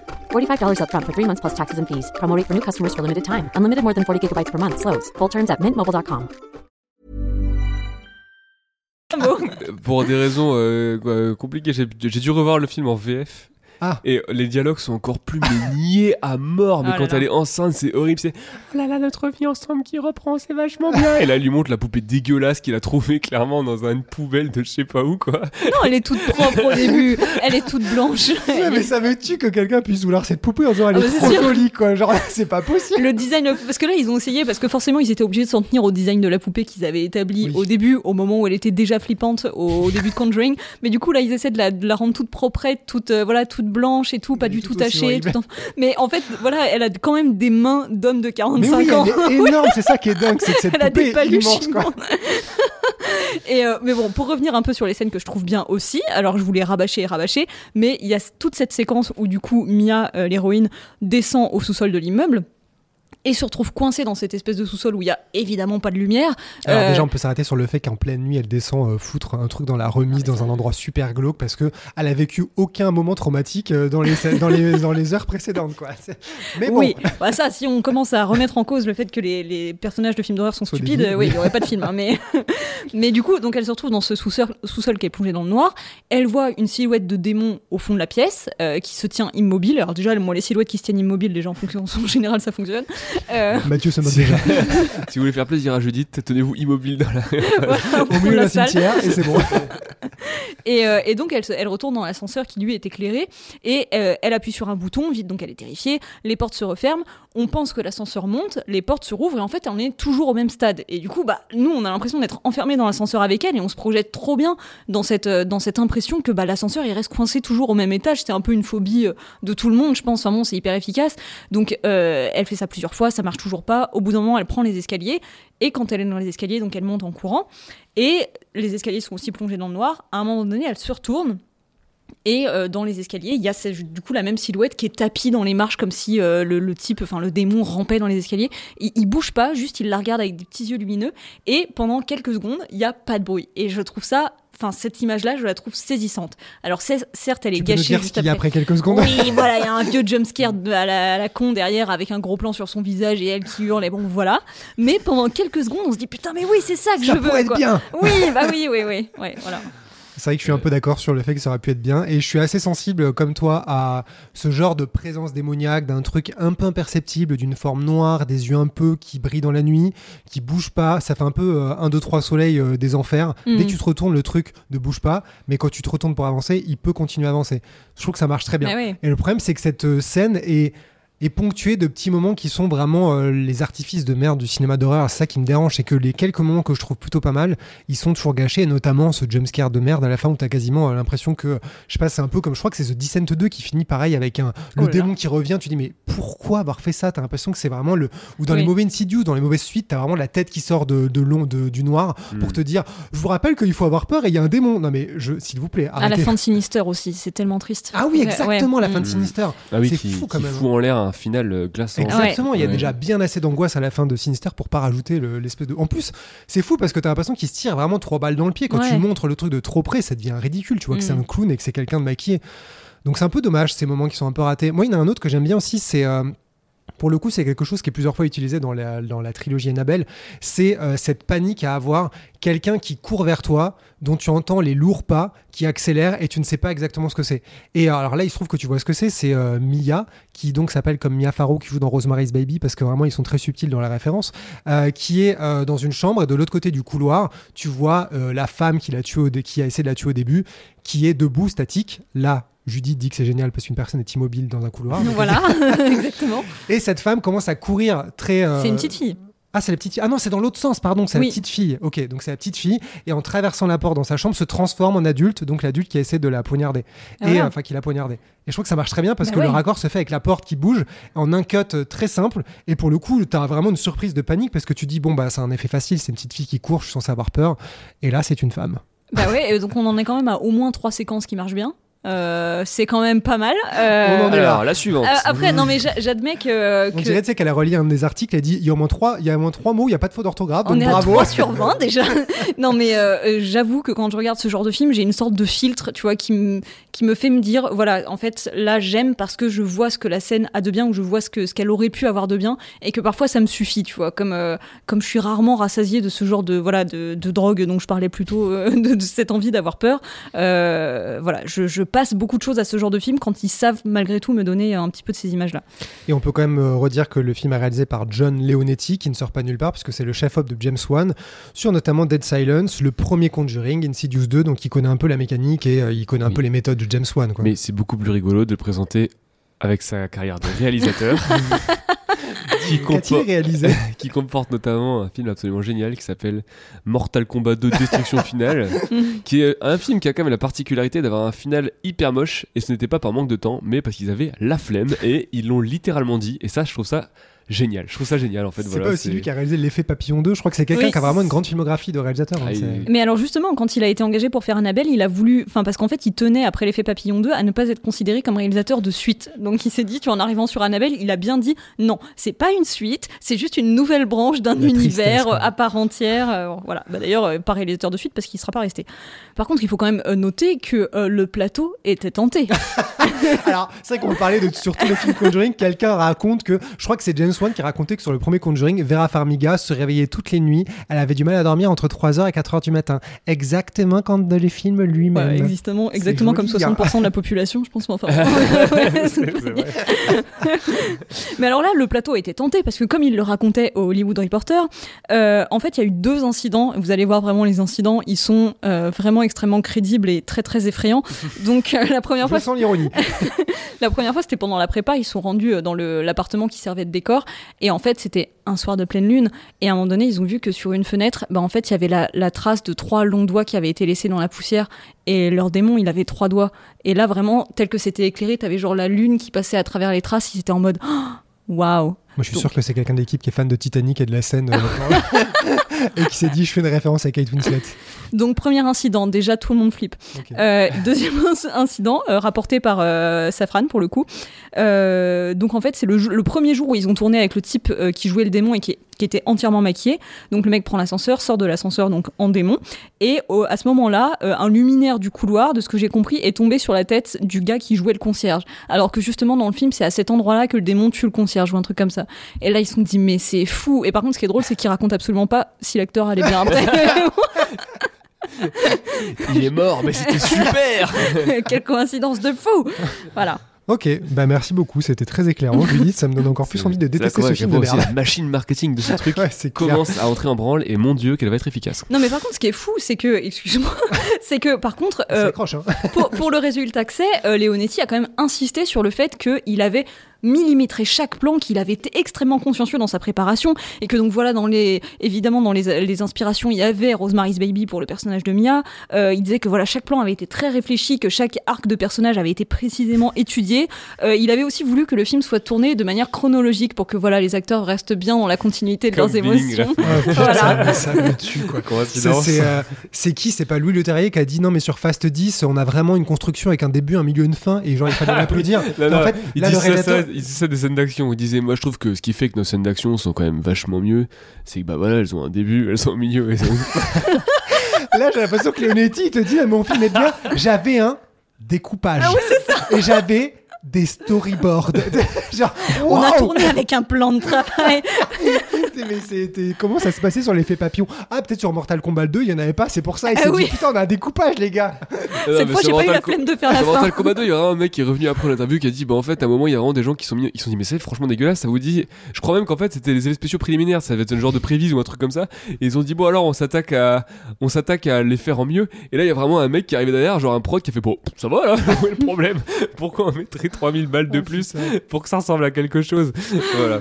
Euh, moi, le truc aussi que je trouve vraiment nul pour euh, vraiment conclure sur Annabelle 1, c'est quand même le l'arc de la voisine qui l'aide euh, et qui à la fin se suicide pour donner son âme à la place de l'enfant. Donc vraiment le personnage accessoire nul avec un arc archi nul et qui se suicide de manière complètement kitsch à la fin alors que tu n'as pas d'attache émotionnelle à elle. Elle est arrivée pour donner un parchemin, pour expliquer qu'il y avait un démon, dire ah, attention, elle est, elle est, clou- elle est enfermée de l'autre côté de la porte, elle revient, jette par la fenêtre euh, dans un moment Ah bah. hyper drama. Je pense que c'est un des, un des pires conclusions dramatico-dramatiques de, de tous les Conjuring quand même, d'avoir insisté à ce point-là sur elle. euh. Bah, elle est complètement personnage fonction et donc par contre elle est interprétée par Alfred Woodard qui est quand même une très bonne actrice euh, voilà et, Et pas que Desperate Housewives. Je sais que oui bah, ça dans la rédaction, aussitôt ça a parlé de Desperate Housewives, elle a fait d'autres choses. mais euh, j'avoue que moi je peux pas m'empêcher d'être un petit peu sensible toujours à la thématique du sacrifice comme ça alors j'avoue que les scènes de suicide sacrifice c'est hyper facile et cliché dans les films d'horreur mais euh, j'aime toujours un Ok, peu bien ça D'ailleurs, je suis en train de me rendre compte que cette scène ressemble beaucoup à celle de Conjuring 2 à la fin, quand il est pendu à la fenêtre. Là, ils sont à une fenêtre aussi. euh. Ah là là, c'est, ça se renouvelle dans les motifs.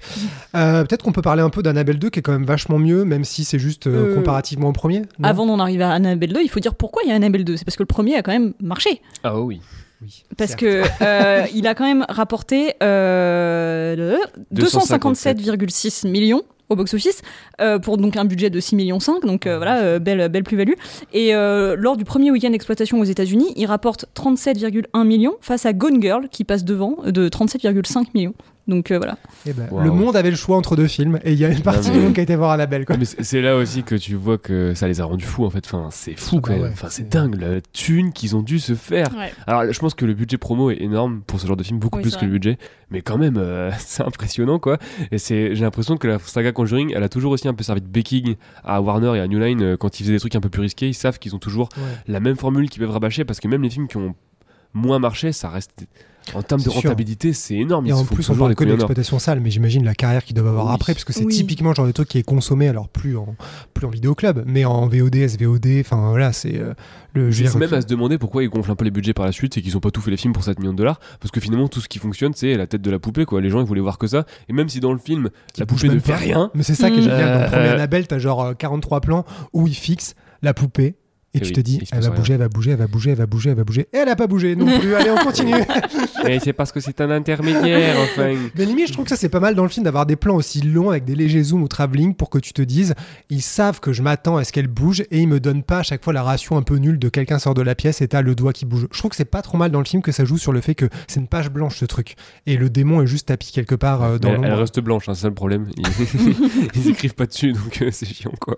Euh, et donc Annabelle 2 suite à ce succès a été lancé un peu plus tard. Et bon, quand même, Annabelle 2, je trouve que le- la grande qualité, c'est que pour le coup, ils ont vraiment regardé un peu l'extérieur et ont pris quelqu'un euh, qui sait faire des films, euh, qui sait plutôt bien filmer. Non, mais Il y a deux scènes en dehors du la décor de la maison quand même. C'est une grande, je parle une du- grande Je première. parle du réalisateur, ne commence pas à attaquer le film quand même, pour une fois que j'en défonce pas un dans cette saga.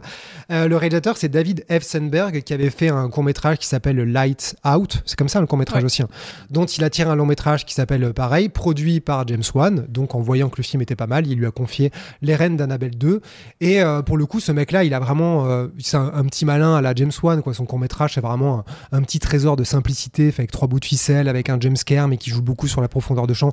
Alors je sais que Mathieu, il soupire un peu parce qu'il a vu 45 fois un festival et il est trop habitué à ces films de genre euh, sur Non, mais 3 le minutes. problème, c'est mais- que court métrage d'horreur, 80% du temps, c'est un jumpscare de ce style-là. Ah, mais c'est plus C'est qu'un jumpscare là, quand même. Il y a de super bonnes idées. jumpscare.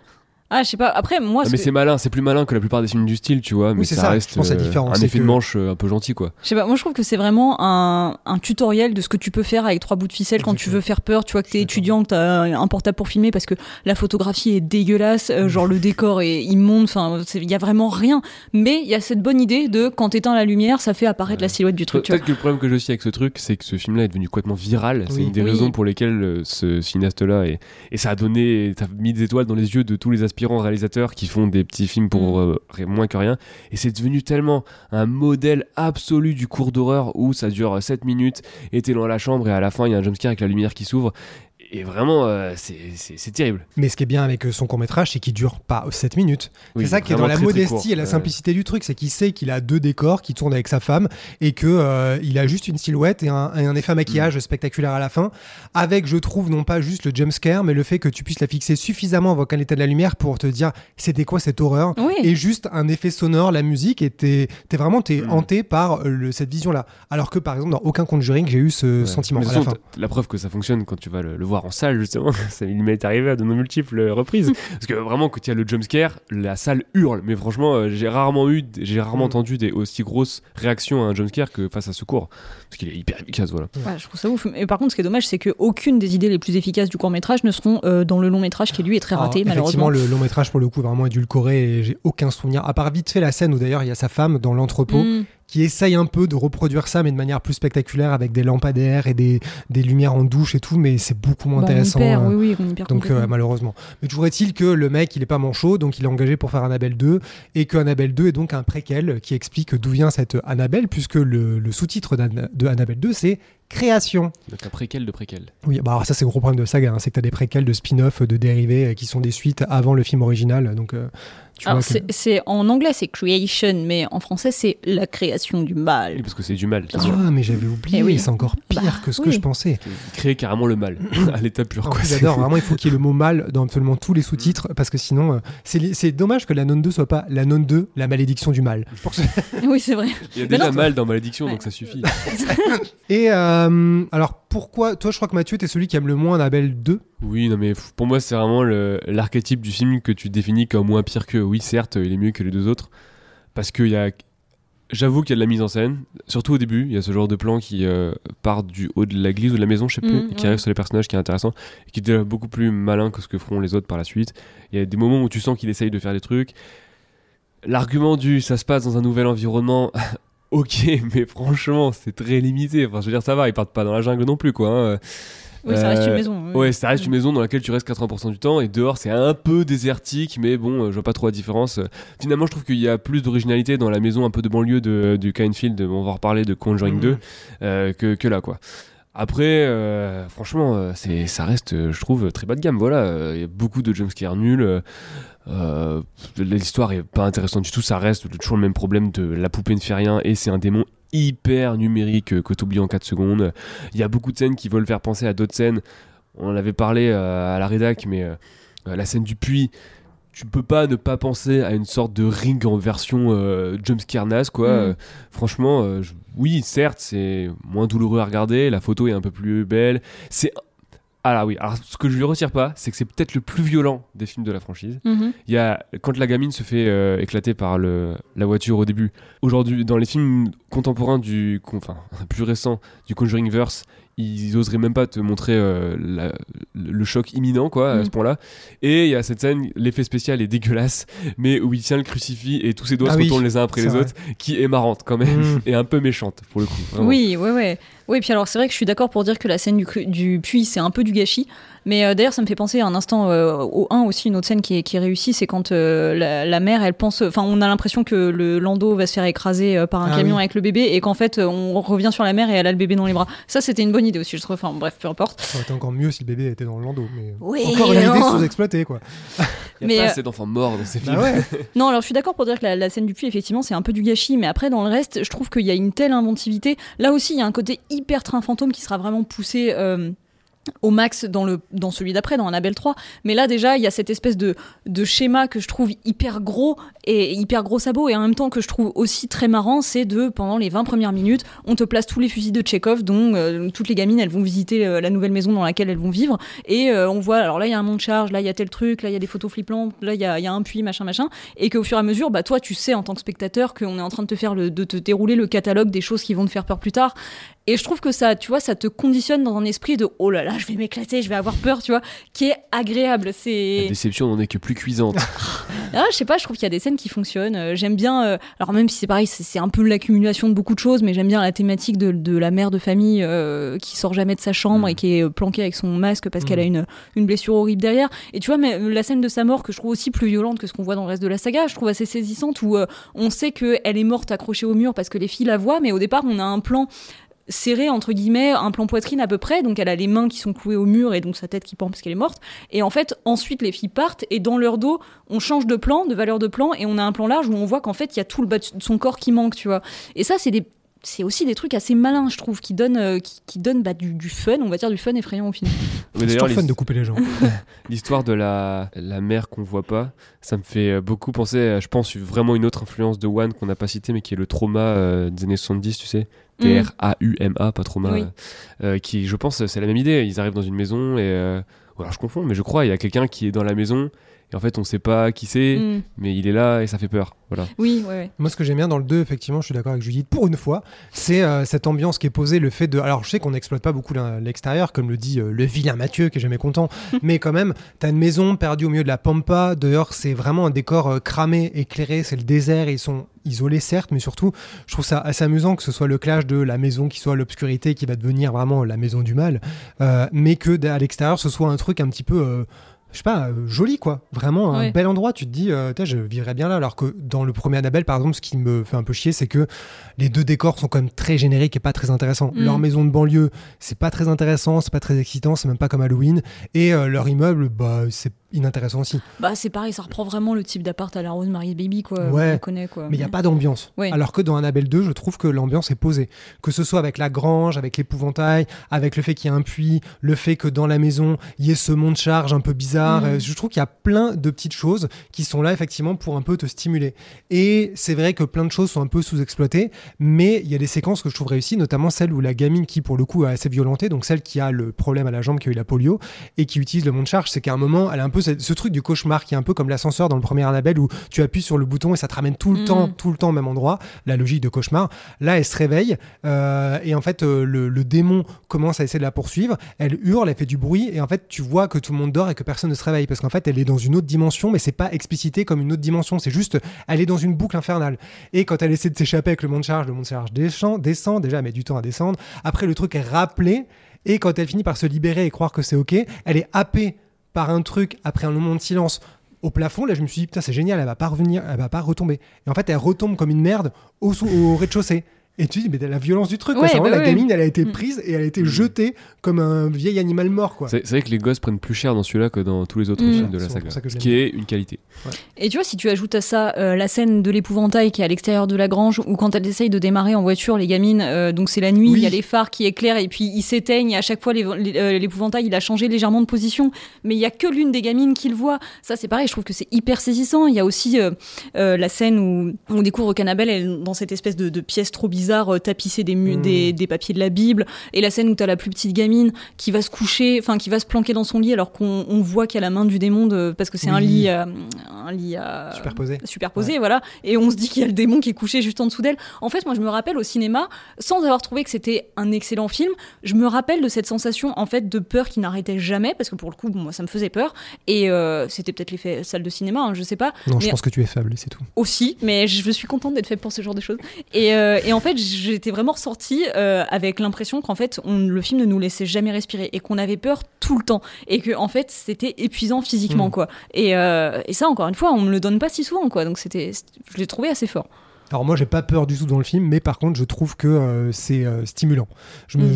je, trouve que le film est bien rythmé et qu'il y a toujours un truc qui t'est donné qui est amusant, même si encore une fois il réinvente rien. Par exemple à un moment, la petite sœur de celle qui a la polio joue avec une sorte de pistolet où tu lances la balle et au bout d'un Mm. fil, elle joue face à une porte euh, noire où il y a l'obscurité parce que pourquoi ne pas faire ça évidemment dans une maison aussi flippante. Et au bout d'un moment le truc est tiré par quelqu'un extérieur. Après tu entends des pas courir vers elle. Ça je trouve que c'est très stimulant pour l'imaginaire. C'est vraiment Eh oui. je trouve que c'est une sorte de petite angoisse qui est là. Alors après, ce qui est très bizarre, c'est qu'elle s'endort dans ce lit alors qu'elle sait qu'il y a un démon, que la porte est ouverte Oui. et elle s'endort. Elle dit mais qui s'endort là? Moi, je me jette par la fenêtre plutôt que, de dormir dans ce lit superposé. Mais bon, en tout cas, je trouve que le 2 est plus cinématographique dans l'ambiance, dans la dont les choses sont posées. Il y a plein de où il joue. La photo est belle, quoi. Il y a plein de trucs où Mm. tu sens que c'est soigné. C'est pas un grand film, il n'y a pas grand chose qui est réinventé, mais tu sens qu'il y a un soin qui est donné et je trouve que c'est vraiment au-dessus du premier et du troisième parce que euh, bah, les autres sont vraiment des gros téléfilms, quoi. C'est un peu bordélique les autres. Là, je trouve que c'est un peu plus carré. Je pense qu'il avait un découpage en fait, tout simplement. Ah, tout simplement. Bah Alors justement, alors oui, effectivement, moi je trouve qu'il est, qu'il est riche, qu'il est très foutraque, mais qu'il est aussi beaucoup plus riche. Mais alors du coup, parce que là aussi, évidemment, le réalisateur euh, se targue d'avoir eu des inspirations, euh, voilà, euh, assez prestigieuses. Et donc effectivement, en termes d'inspiration visuelle, il cite notamment La Maison du Diable, donc The Haunting de Robert Wise euh, de 1963, et euh, pour l'inspiration musicale, euh, Shining. Alors là, moi j'ai pas Parce que spécialement. pourquoi pas? Alors la musique, Oui. aucun souvenir. hein, Donc je sais Oui. pas où est-ce qu'il Je crois que c'est est. parce qu'à un moment, il y a des violons discordants qui font clic, clic. Ah, voilà.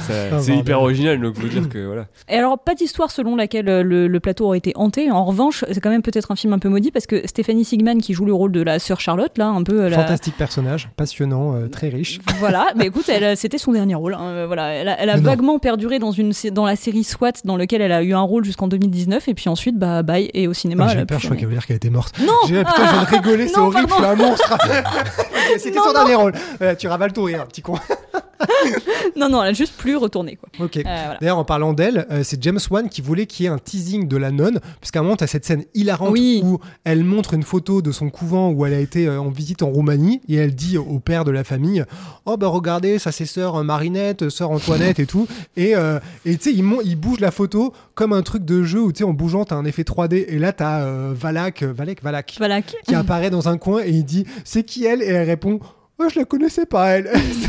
C'est hilarant tellement c'est ridicule. Et ça, c'est James Wan qui voulait euh, que ce soit dans le film. Preuve qu'à l'époque, James Wan était quand même assez euh, omniscient, omniprésent pour piloter la saga et faire en sorte qu'il y ait des petits clins d'œil pour que l'univers soit lié. Donc clairement, Oui. c'est pas Sandberg ou les scénaristes, c'est James Wan qui pilotait ça en arrière-plan, tel le démon qui bouge sa main dans le cou de la poupée Annabelle. Et alors, au, au moment où le film. Alors là aussi, il y a eu une compétition de court-métrage pour euh, favoriser la promotion ouais, du film. Ouais, sauf que là, c'était pas entre cinéastes établis, mais euh, auprès de, du grand public, quoi.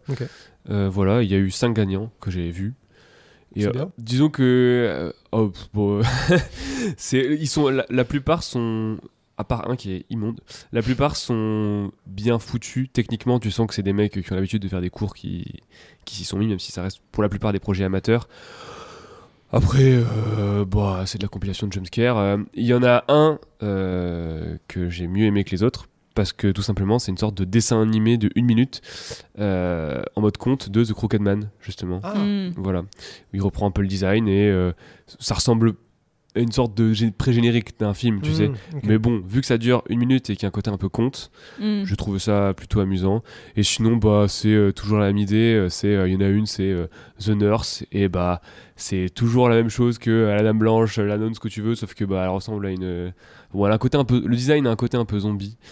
Euh, parfois, t'as une bonne idée mise en scène, comme là dans la The Nurse, le personnage principal en fait a un bandeau sur les yeux parce que elle- clairement, elle a dû se faire opérer des yeux, un truc comme ça. Elle se balade dans la, ça dure deux minutes à chaque fois, donc ça va vite. Elle se balade dans l'hôpital. euh, bon, t'as les apparitions et tout. Et le twist, c'est euh, quelqu'un lui retire son bandeau qui a l'air d'être une nurse gentille et en fait ça l'est pas. L'intérêt étant qu'en fait euh, quand elle retire son bandeau, tu te rends compte à ce moment-là qu'il y a plusieurs couches de bandeau. Mm. Du coup, à chaque fois qu'elle fait un tour, tu dis Ah, c'est la bonne Ah, c'est la bonne Parce que tu sais bien qu'il va y avoir un jumpscare. Hmm. Donc, c'est un peu malin, mais franchement, c'est à l'image des films, c'est-à-dire que c'est très calibré. Et de temps en temps, t'as une, une bonne idée. Une sorte d'effeuillage version Voilà. zombie, quoi. Ah, et non. Ah, Mm. ah, ah, bientôt. bon, en soi, c'est une bonne idée qu'ils aient Ouais. proposé ce concours. C'est des films qui ont de la Mm. visibilité. Euh, je sais pas si ça a propulsé les gens qui les ont fait. Ça me fait penser au concours qu'ils ont fait pour euh, l'anniversaire d'Alien il y a quelques Mm. années. Et quelle grosse C'était très lisse. Bah, alors, film pas bien. J'allais je veux pas le dire méchamment, mais c'était pas bien. Il y en avait un, je me rappelle, qui, qui, qui était à peu près euh, sympathique. Ah ouais, t'as- j'ai Je souvenir de plus telle lequel. déception quoi avec un univers aussi riche. Mais En, bon. en parlant d'Alien, justement, le- la sortie d'Annabelle 2 au cinéma a été repoussée de trois mois pour éviter la compétition avec Aniel- Alien, Aniel- Alien Covenant. Pardon. Eh ben, une belle, belle année pour le cinéma horrifique et de genre, hein, dis donc. Ça, mais non ironiquement. Voilà. Mais cela dit, en, en termes de casting, c'est pareil. Hein, euh, Anthony Lapaglia et euh, Miranda Otto qui font les, les deux, les deux darons, là, euh, c'est pareil, c'est des bons acteurs. euh, qui se- Enfin, bref. c'est- Et je trouve que les gamines sont vraiment super bien aussi. Oui, donc, c'est euh, vrai. ouais. Mm. Ouais, c'est pas trop mal joué. Regarde le cynique, ouais, ça va, c'est pas trop mal. Euh, bon, on passe à la plus grosse dope de la trilogie. Annabelle Attends. 3. J'ai pas dit si le film avait marché. Oh bah on Ah, se demande. Ouais. Parce que justement, puisqu'il y a un troisième, effectivement, dans 26 pays, le film réalise quand même le meilleur démarrage pour un film de la franchise, euh, tout compris. Et, euh, et donc, pour un budget de 15 millions, il ramasse euh, 306,5 millions. Donc, effectivement, euh, magnifique C'est score. incroyable. Voilà. Moi, quand même, le truc qui m'hallucine avec cette saga, c'est quand même, on se dit, on a euh, un bestiaire, on pourrait créer tout n'importe quoi dans l'univers Conjuring. Qu'est-ce qu'on fait? Une poupée, quoi. Genre, on n'a pas déjà vu mille films avec ça. Oui, mais dans on la quatrième adore. dimension, dans Chucky, c'est genre la poupée qui, euh, qui est possédée Chucky, et tout, ça mais c'est tellement basique, quoi. Mais... Après, Ouais. c'est cohérent étant donné que beaucoup de gens ont attribué l'affaire originale de la poupée Annabelle euh, par les Warren.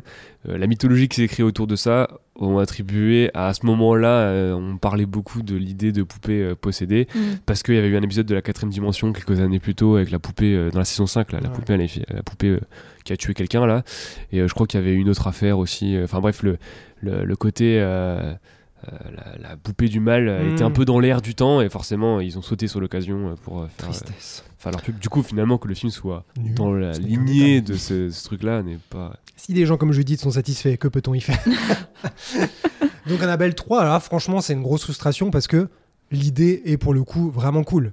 C'est qu'on revient, alors pour le coup c'est une vraie suite, on n'est pas dans le préquel, on est à la suite du premier Annabelle, ils ramènent cette euh, poupée dans leur, euh, dans leur euh, boutique des enfers, chez eux, dans leur sous-sol fermé à clé, sauf que évidemment les gens peuvent y rentrer parce que sinon c'est pas drôle.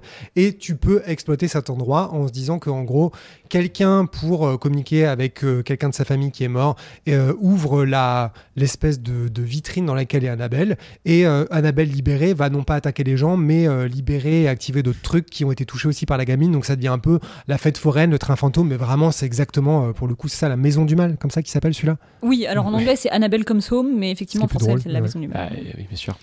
Donc, en théorie, c'est vachement cool parce que tu as Annabelle et le démon caché derrière elle, mais tu as aussi euh, tout le mythe de Charon, donc euh, la barque qui mène vers l'enfer avec euh, les gens qui, dans, une fois morts, on leur met des pièces sur les yeux pour pas qu'ils se réveillent, pour pas qu'ils Mhm. reviennent. Donc il y a un truc un peu de visuel qui est assez cool avec des gens qui ont des pièces sur les yeux. Tu as euh, une mariée, parce que pourquoi ne pas ressortir un vieux truc pourri du cinéma d'horreur avec une femme en robe de mariée, parce que c'est flippant.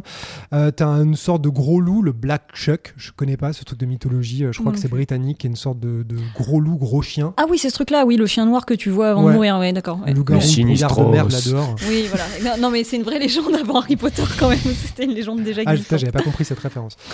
Euh, T'as un jeu de société aussi. Alors, je ne le connais pas. Je sais pas si c'est un truc connu aux États-Unis. C'est très peu exploité dans le film, donc c'est pas grave. Tu vois le samouraï qui, à un moment, est dans un couloir et qui est censé faire peur parce que t'as des voix qui susurrent dans l'ombre. Donc voilà, t'as quand même un peu un bestiaire et des trucs qui, qui te donnent l'impression qu'en fait, elles vont être séparées et qu'il va se passer plein de trucs. C'est dingue parce que comment tu le décris, ça donne trop envie. Moi, Bah je ouais. veux voir ce film en fait. Mais c'est Bah, on l'attend c'est pas toujours, ce film, Mais parce c'est que c'est vraiment- pas du tout ce qui se passe dans la Belle 3. hein. Bah, C'est-à-dire qu'il il s'engouffre vraiment dans tout ce qu'on a envie de voir depuis le début, depuis le premier Conjuring, où on nous dit que les Warren, ils ont un sous-sol dans lequel il y a tous les objets maudits de la Terre. Évidemment qu'on a juste envie de s'y enfermer, enfin pas, pas pour de vrai, mais pendant une heure et demie et de voir ce qui se passe, quoi. Ouais. Effectivement, le film joue complètement là-dessus, et moi je suis moins sévère que vous, mais... Ah, parce que en le revoyant, je me suis dit, mais qu'est-ce que c'est nul et mal rythmé pour le coup. Alors déjà, tu observes la tendance de la saga Conjuring à glisser vers le teen movie parce que là, les trois personnages principaux Mm. sont trois gamines, dont deux qui sont ados. Donc tu sens quand même le, le recalibrage pour ne plus avoir d'adultes parce que vraiment les parents se disent oh, on va laisser notre gamine avec des gamines pour faire la babysitter dans une maison qui est juste la- l'antichambre de l'enfer. Qu'est-ce qui peut mal se passer?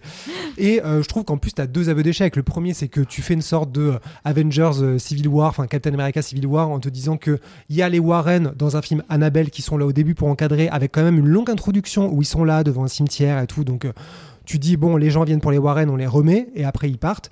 Et en plus, bah, l'aveu d'échec, c'est que t'as un film qui s'appelle Annabelle, où finalement Annabelle, c'est juste euh, quelqu'un qui tire un peu les ficelles, mais t'as surtout d'autres démons. Donc, ça a euh, toujours été le cas et c'est le problème ouais, mais là, c'est encore pire, quoi. Ah, mais là, enfin, je là, finalement, ils ne font que l'assumer. Parce que dans les deux premiers, pour moi, c'est ça le pire. Dans le premier, c'est ça qui m'a fait le plus halluciner. Annabelle est un prétexte pour te balancer une énième entité hyper générique. Parce que, bon, à la limite, si Annabelle était un intermédiaire, parce qu'il euh, le rappelle dans le Mm. 2, il le rappelle dans euh, Annabelle 2 aussi, euh, on a compris. Euh, si Annabelle est vraiment un intermédiaire, bon, bah, faisons un intermédiaire pour un truc un peu plus fun que le quelconque diable avec ses cornes. Euh, debout Alors, justement, le- en parlant de ça, c'est que moi, j'ai pas de problème avec le côté entité démoniaque un peu abstraite dans l'ombre, la peau noire. Pour le coup, ça peut me faire un peu flipper de voir juste une main, des yeux. Je trouve que ça marche bien. Moi, je suis assez client de ça. Dans le premier Annabelle, dans le deuxième, je trouve que ça marche euh, bien. Euh, Enfin, relativement bien. Mais dans le troisième, il le montre plus et effectivement, tu vois des cornes. Et là, je trouve qu'il passe le cap de on te définit encore plus la menace. Donc, déjà que tu sais que c'est un démon générique, genre le démon avec un grand D. Dans le troisième, il apparaît un peu plus dans la lumière. On te montre qu'il a des cornes. Et là, je me dis, mais en fait, on dirait un épisode de Buffy. J'aime Buffy. Mais arrêtez. Pourquoi mettre encore plus en lumière un truc que tu sais ne pas être un grand argument de peur, quoi? Cachez-le. Et là, il ne cache plus du tout les trucs dans Annabelle 3. Alors pourquoi Mais- tu peux défendre ce mais, film mais ce qui finalement était un peu excitant à la base, le fait qu'il ne, qu'il ne cache plus les trucs, qu'il y aille à fond, quoi. Oui, quand je dis ne pas cacher, c'est euh, savoir en jouer, quoi. Tu vois, parce que de montrer euh, vraiment les cornes un peu dans l'ombre au-dessus du lit avec une gamine qui hurle et la porte qui se ferme. Bah euh, non, je m'en fous, quoi. Comment tu veux que j'ai peur de ça euh Oui, mais alors effectivement, je suis, d'accord pour dire que le film, euh, comment dire, en tant qu'objet qui se rythme bien, qui se conclut bien, qui avec des fils conducteurs qui sont bien tenus de, bout en bout, avec un scénario solide, on est d'accord que c'est pas ça. Mais on va dire que comme accumulation de petites séquences que je trouve soit marrantes, soit touchantes, soit effrayantes. Bah j'aime bien en fait, tu vois vraiment par petites friandises, euh, euh, parce qu'il y a plein de petites idées que je trouve bien. L'idée justement, euh, on en parlait du, du, donc, du samouraï, et quand on passe à côté, on entend les voix qui hurlent des champs de bataille auxquels il a assisté, ce genre de choses. Je trouve que c'est une super bonne idée, tout ce que ça suggère, tu vois, on nous en montre pas plus, mais on a l'impression qu'on peut, ouais, encore une fois, on peut ouvrir la boîte de Pandore et qu'il y aurait des choses absolument horribles derrière.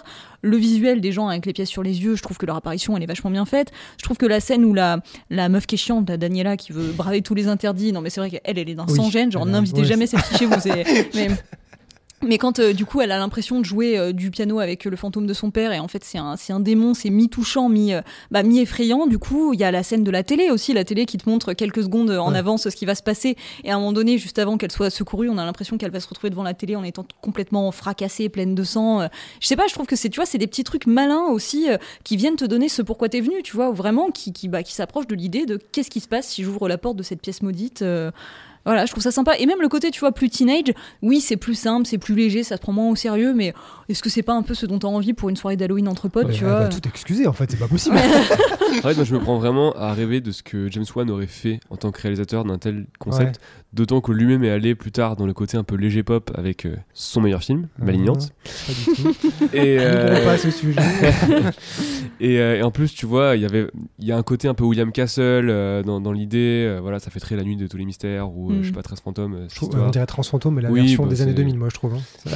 Bah, qui était En déjà. moins drôle, parce qui que est- c'est plus, voilà, parce que la, la version de 2000, euh, elle est douloureuse pour ta rétine, niveau visuellement, mais au moins dans le design, c'était un peu plus rigolo, quoi. Et puis il y Voilà. a des mises à mort un peu drôles. Oui, c'est un peu gore et tout, le personne mec qui se couper en deux par la vitre. Ouais, voilà. c'est trop drôle.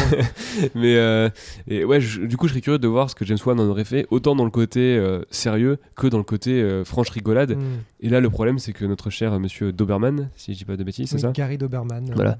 non, non, non, fait- enfin, en fait, il n'arrive pas à choisir son camp. Il choisit pas son camp. Voilà. Entre oui, mais c'est clair. Mais moi, je trouve que pour le coup, je trouve qu'on arrive vraiment au bout de comment ne pas exploiter une idée. Parce que par exemple, euh, celle de euh, la boîte à jeux. À la fin, dans le climax, quand tout le monde commence à se bagarrer là dans le bureau, euh, c'est aussi scène de merde, euh, t'as des mains qui sortent de la boîte, par tous les Mm. trous de la boîte, qui essayent d'attraper euh, les, les pieds de la gamine qui passe à côté. Je trouve ça drôle, Mm. mais c'est dans le climax, c'est à aucun autre moment utilisé. Ouais. Le fait que dehors, t'es un espèce de chien, loup-garou, black Ça, très machin, bizarre. Oui, dans le ouais. CGI, qui est censé quoi Les enfermer, les empêcher de sortir? Pourquoi ne pas avoir utilisé, je sais pas, quand elles sortent dehors, elles sont au milieu de la brume totale et du coup, il Mm. n'y a pas d'issue. En fait, je trouve qu'il y a plein de choses pas exploitées. Le fait, euh, les hommes pièces, là, je trouve que la meilleure idée du film, c'est ce truc de, elle voit des, des pièces qui euh, reflètent un peu la lumière dans l'obscurité. Avec sa lampe torche, elle monte doucement vers les yeux et en fait, quand elle arrive sur les yeux, les pièces tombent parce qu'en fait, ces êtres-là ne sont que dans l'ombre Mm. mais c'est pas exploité. Je trouve que vraiment, pour le coup, c'est une compilation, mais dans le pire des sens. C'est-à-dire que tu as des toutes, toutes petites miettes et t'as absolument rien qu'à exploiter. Et je trouve qu'il n'y a aucune scène qui se tient, qui est étirée sur plus de 10 ou 15 secondes. Ou alors, Ouais. c'est elle qui avance avec sa lampe torche en tremblant pendant genre 40 secondes. Tu te dis, mais meuf, casse-toi de cet endroit déjà, quoi. Je pense qu'après, le, le réalisateur, enfin, Doberman, il a un peu conscience de la limite de ces images-là et je pense qu'il sait qu'il peut pas en faire quelque chose de tellement plus long pour que ça, ça fonctionne sur la durée. Tu vois, je pense que ça peut pas tellement fonctionner ça sur une image de quelques secondes. Donc bon, c'est un peu assumé comme ça. Après, je suis d'accord pour dire que le truc du loup-garou, c'est vraiment trop. Ces scènes-là, vraiment, euh, sont vraiment comme un cheveu sur la soupe. Mais d'ailleurs, le personnage du, du, du mec aussi, là, fout, de quoi. Bob, qui est d'ailleurs joué quoi. par un acteur qui s'appelle Michael Cimino. Enfin bon, bref. Mais, euh, Fantastique. Quand t'as eu la fiche IMDb, t'as fait What? Oui, c'est ça.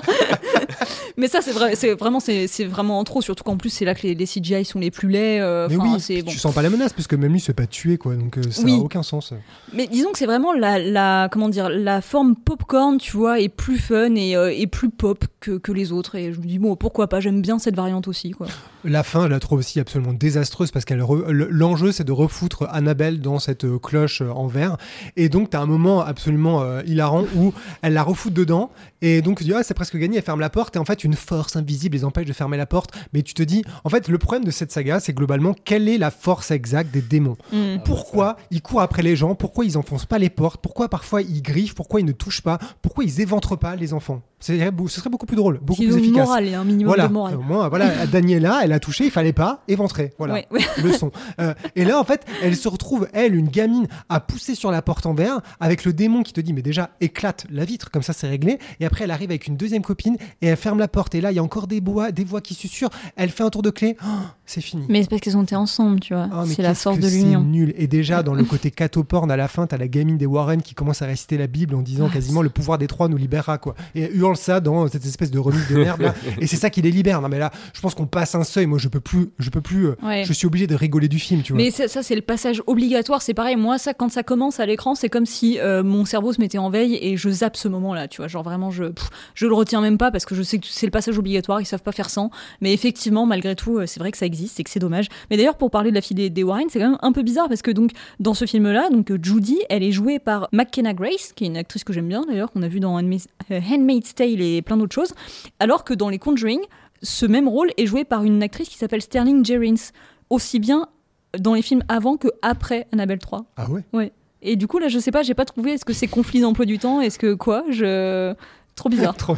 Je pense que c'est le fait que tout le monde s'en fout. Parce que, parce Ouais. que là, avant que tu le dises, il y a littéralement personne sur Terre qui a soulevé la question, je Mais crois. si, mais justement, parce que tu vois, moi, ça, ça me l'a fait en revoyant le 3 là, parce que euh, McKenna Grace, donc elle commence à être un peu connue. Enfin, on la voit dans d'autres trucs, contrairement à l'autre actrice du coup qui joue ce rôle-là. Et du coup, c'est vrai qu'en le voyant, je me suis dit, mais attends, je l'ai pas vu dans les autres films. Et du coup, bon, ça m'a fait un peu bizarre. C'est vraiment un détail, mais c'est- encore un petit peu un symptôme de cette espèce de n'importe quoi et du je m'en Oui, foutisme. tu sens ouais. le son apporté à, à- à la solidité de cet édifice Conjuring, quoi. Voilà. Euh, alors, là, on parlait euh, de, de ce côté catoporn dans le troisième qui pour moi explose et qui est assez présent dans les autres. Donc, moi, c'est globalement là, en parlant de trois euh, Annabelle et de un Conjuring, c'est quoi les trucs qui moi perso m'énervent? C'est notamment le côté catoporn et nié de à un moment, il faut que la résolution passe soit par les photos de vacances et de oh, j'étais à la plage, oh ben ça va, le démon va être repoussé, soit le fait que bah, je sais pas, tu récites la Bible, un verset, en fait ça va être ça l'arme ultime. C'est compliqué cinématographiquement de rendre ça un petit peu cool, un petit peu autre chose que kitsch, quoi. Et la saga, je trouve qu'elle a beaucoup de mal à s'en sortir et que c'est limite pire film après film. Mais ça, je sais pas pourquoi il s'accroche ce boulet absolument à la cheville. Je sais pas, tu vois, est-ce que c'est pour des. On se posait la question avec Mathieu l'autre jour, est-ce que c'est pour des questions de conviction vraiment, car- carrément éventuellement de prosélytisme, ou est-ce que c'est juste parce que il y a ce côté euh, un peu absolu et définitif de, du, tu vois, dans l'imaginaire euh, collectif et surtout très américain, euh, de, de, bah, de la Bible et du pouvoir de, Dieu et de gna gna, et que c'est des valeurs absolues, on va dire, pas universelles heureusement, mais voilà. Et, et du coup, est-ce que c'est une sorte de facilité de toujours retomber là-dessus, comme une sorte de Deus ex machina, de à partir du Mm. moment où on sort euh, la foi et l'amour, euh, machin, on sait qu'on va vaincre de tout Ou est-ce qu'il y a une. je- enfin, Pour moi, c'est le fondement même de leur mythologie en fait. Finalement, euh, tu vois, prenons l'univers Marvel, parce qu'ils s'inspirent de ça, de, très- de toute Et C'est une évidence. religion à part entière, donc tu Euh, peux. voilà. Euh, ce qui rend cet univers cohérent, cohérent pardon, enfin cohérent, qui relie les trucs entre eux, c'est le shield, ces trucs-là, etc. Là, qu'est-ce qui relie les trucs entre eux Jésus C'est euh, les grenouilles de bénitier, quoi. Ouais, Enfin, ouais. c'est- que ça. Ce qu'ils en font, c'est une autre question, tu vois. Mais euh, je pense que c'est aussi pour ça qu'ils s'y attachent à ce point, c'est qu'ils sont bien au courant que finalement, ce qu'ils font, c'est un truc hyper américain, à savoir un, Mm. savant mélange de spectacle et de religion et que, et que ça ne tient qu'à ça et on en parlera mais les films, enfin, le film avec le plus de succès c'est La Nonne hein. c'est littéralement une histoire de bonne sœur quand même Mm. Ou en plus, pour le coup, le Deus Machina dans le premier, dans le deuxième, c'est le ridicule du ridicule parce que c'est à chaque fois une espèce de relique avec le sang du Christ, le- l'orteil du Christ. Enfin, t'as toujours un truc à la con qui est censé Ouais. être surpuissant, quoi. Et c'est vraiment le néant scénaristique, quoi. C'est Mm. vraiment, il y a un objet à aller trouver. Une fois que t'as Mm. l'objet, tu le brandis. Si t'es suffisamment forte et pure, euh, tu peux Ah, le tuer c'est- à les fins. c'est une formule de super-héros appliquée euh, sauf que leur Ouais. pouvoir c'est euh, la foi c'est ça euh, Ed et euh, Lorraine là c'est euh, c'est des super-héros dont le pouvoir c'est la foi avec leur, leur chapelet c'est leur canon Ah de ouais. Iron Man et, euh, et c'est tout quoi Mais c'est ouf que ça marche toujours autant auprès du public, quoi. Mm. Que, enfin bon, ça je me l'explique mal. Cela dit, pour Annabelle 3, quand même, euh, malgré tout, euh, et je sais pas du coup s'il y aura un, un Annabelle 4, et je pense que maintenant ils vont complètement avoir euh, dérivé sur la nonne, en fait, parce que le film, donc avait quand même un budget de 30 millions qui était le double du Annabelle 2, même si ça ne se voit pas à l'écran, on est d'accord. Euh, Il fait des recettes de 30 231, euh, 231 millions, donc c'est bien, mais c'est quand même nettement moins bien en termes de ratio, et c'est quand même le pire démarrage de toute la franchise. Mm. Donc du coup, je pense qu'ils ont senti que le, tu vois, le Annabelleverse, se- Mm. c'est tout, c'est S'écrouler. s'écroulait, enfin en tout cas s'essoufflait, S'étouffer. voilà, c'était le mot que je cherchais. Et, euh, et du coup, ouais, c'est pour ça que, mais alors du coup, est-ce que ça fait partie des choses qui, qui les ont fait capituler sur un truc euh, encore plus euh, pas capi- pas capituler, j'arrive plus à parler. capitalisé Capitaliser sur un truc encore plus religieux Je ou pense qu'elle pas est ou possédée. le- Genre, Oui, c'est ça. chapelet, euh, Mathieu. voilà. Je pensais pas qu'on allait parler aussi longtemps de cet univers à la con, euh, sachant que le pire, c'est que le pire est encore à venir, parce qu'il reste encore la Ah nonne oui. 1, la nonne 2, cette foutue no- euh, nonne blanche. Putain, fait spin-off, la nonne blanche. Ouais. La maison de la nonne blanche. Du spin-off. mal. Euh, parce que donc on n'a pas encore parlé de Conjuring 2 qui ouvre toute la partie sur la nonne, Euh, la malédiction de la blanche, Conjuring 3, la nonne 2, donc il y a encore beaucoup de choses. Euh, moi je pense qu'il faudrait que je les revoie parce que malheureusement je suis pas trop capable de me souvenir de ce qui se passe dans la nonne 1 notamment, alors que je pense que pour en parler un petit peu pas grand décemment. chose Oh, Si, euh, Judith elle a dit qu'il y avait au cimetière et des gens immobiles. Et Oui. des clochettes. Au donc moins, il y a une clochette Euh, comme la réu s'éternise, euh, je propose qu'on continue ça la semaine prochaine. On refera une réunion spéciale sur Conjuring pour parler du non-verse, donc, puisque visiblement on a besoin d'exorciser cette saga. Ce qui me fait dire que si jamais un jour on lance enfin le podcast d'écran large, faudra peut-être faire un épisode sur Conjuring et faudra espérer que les gens sont intéressés par ça, qu'ils aient envie de l'écouter, de le partager, de lui mettre une bonne note, bref, de nous soutenir. En attendant qu'on fasse ça, c'est la fin de la réu et que Dieu nous vienne en aide pour revoir la nonne et la dame blanche. amen.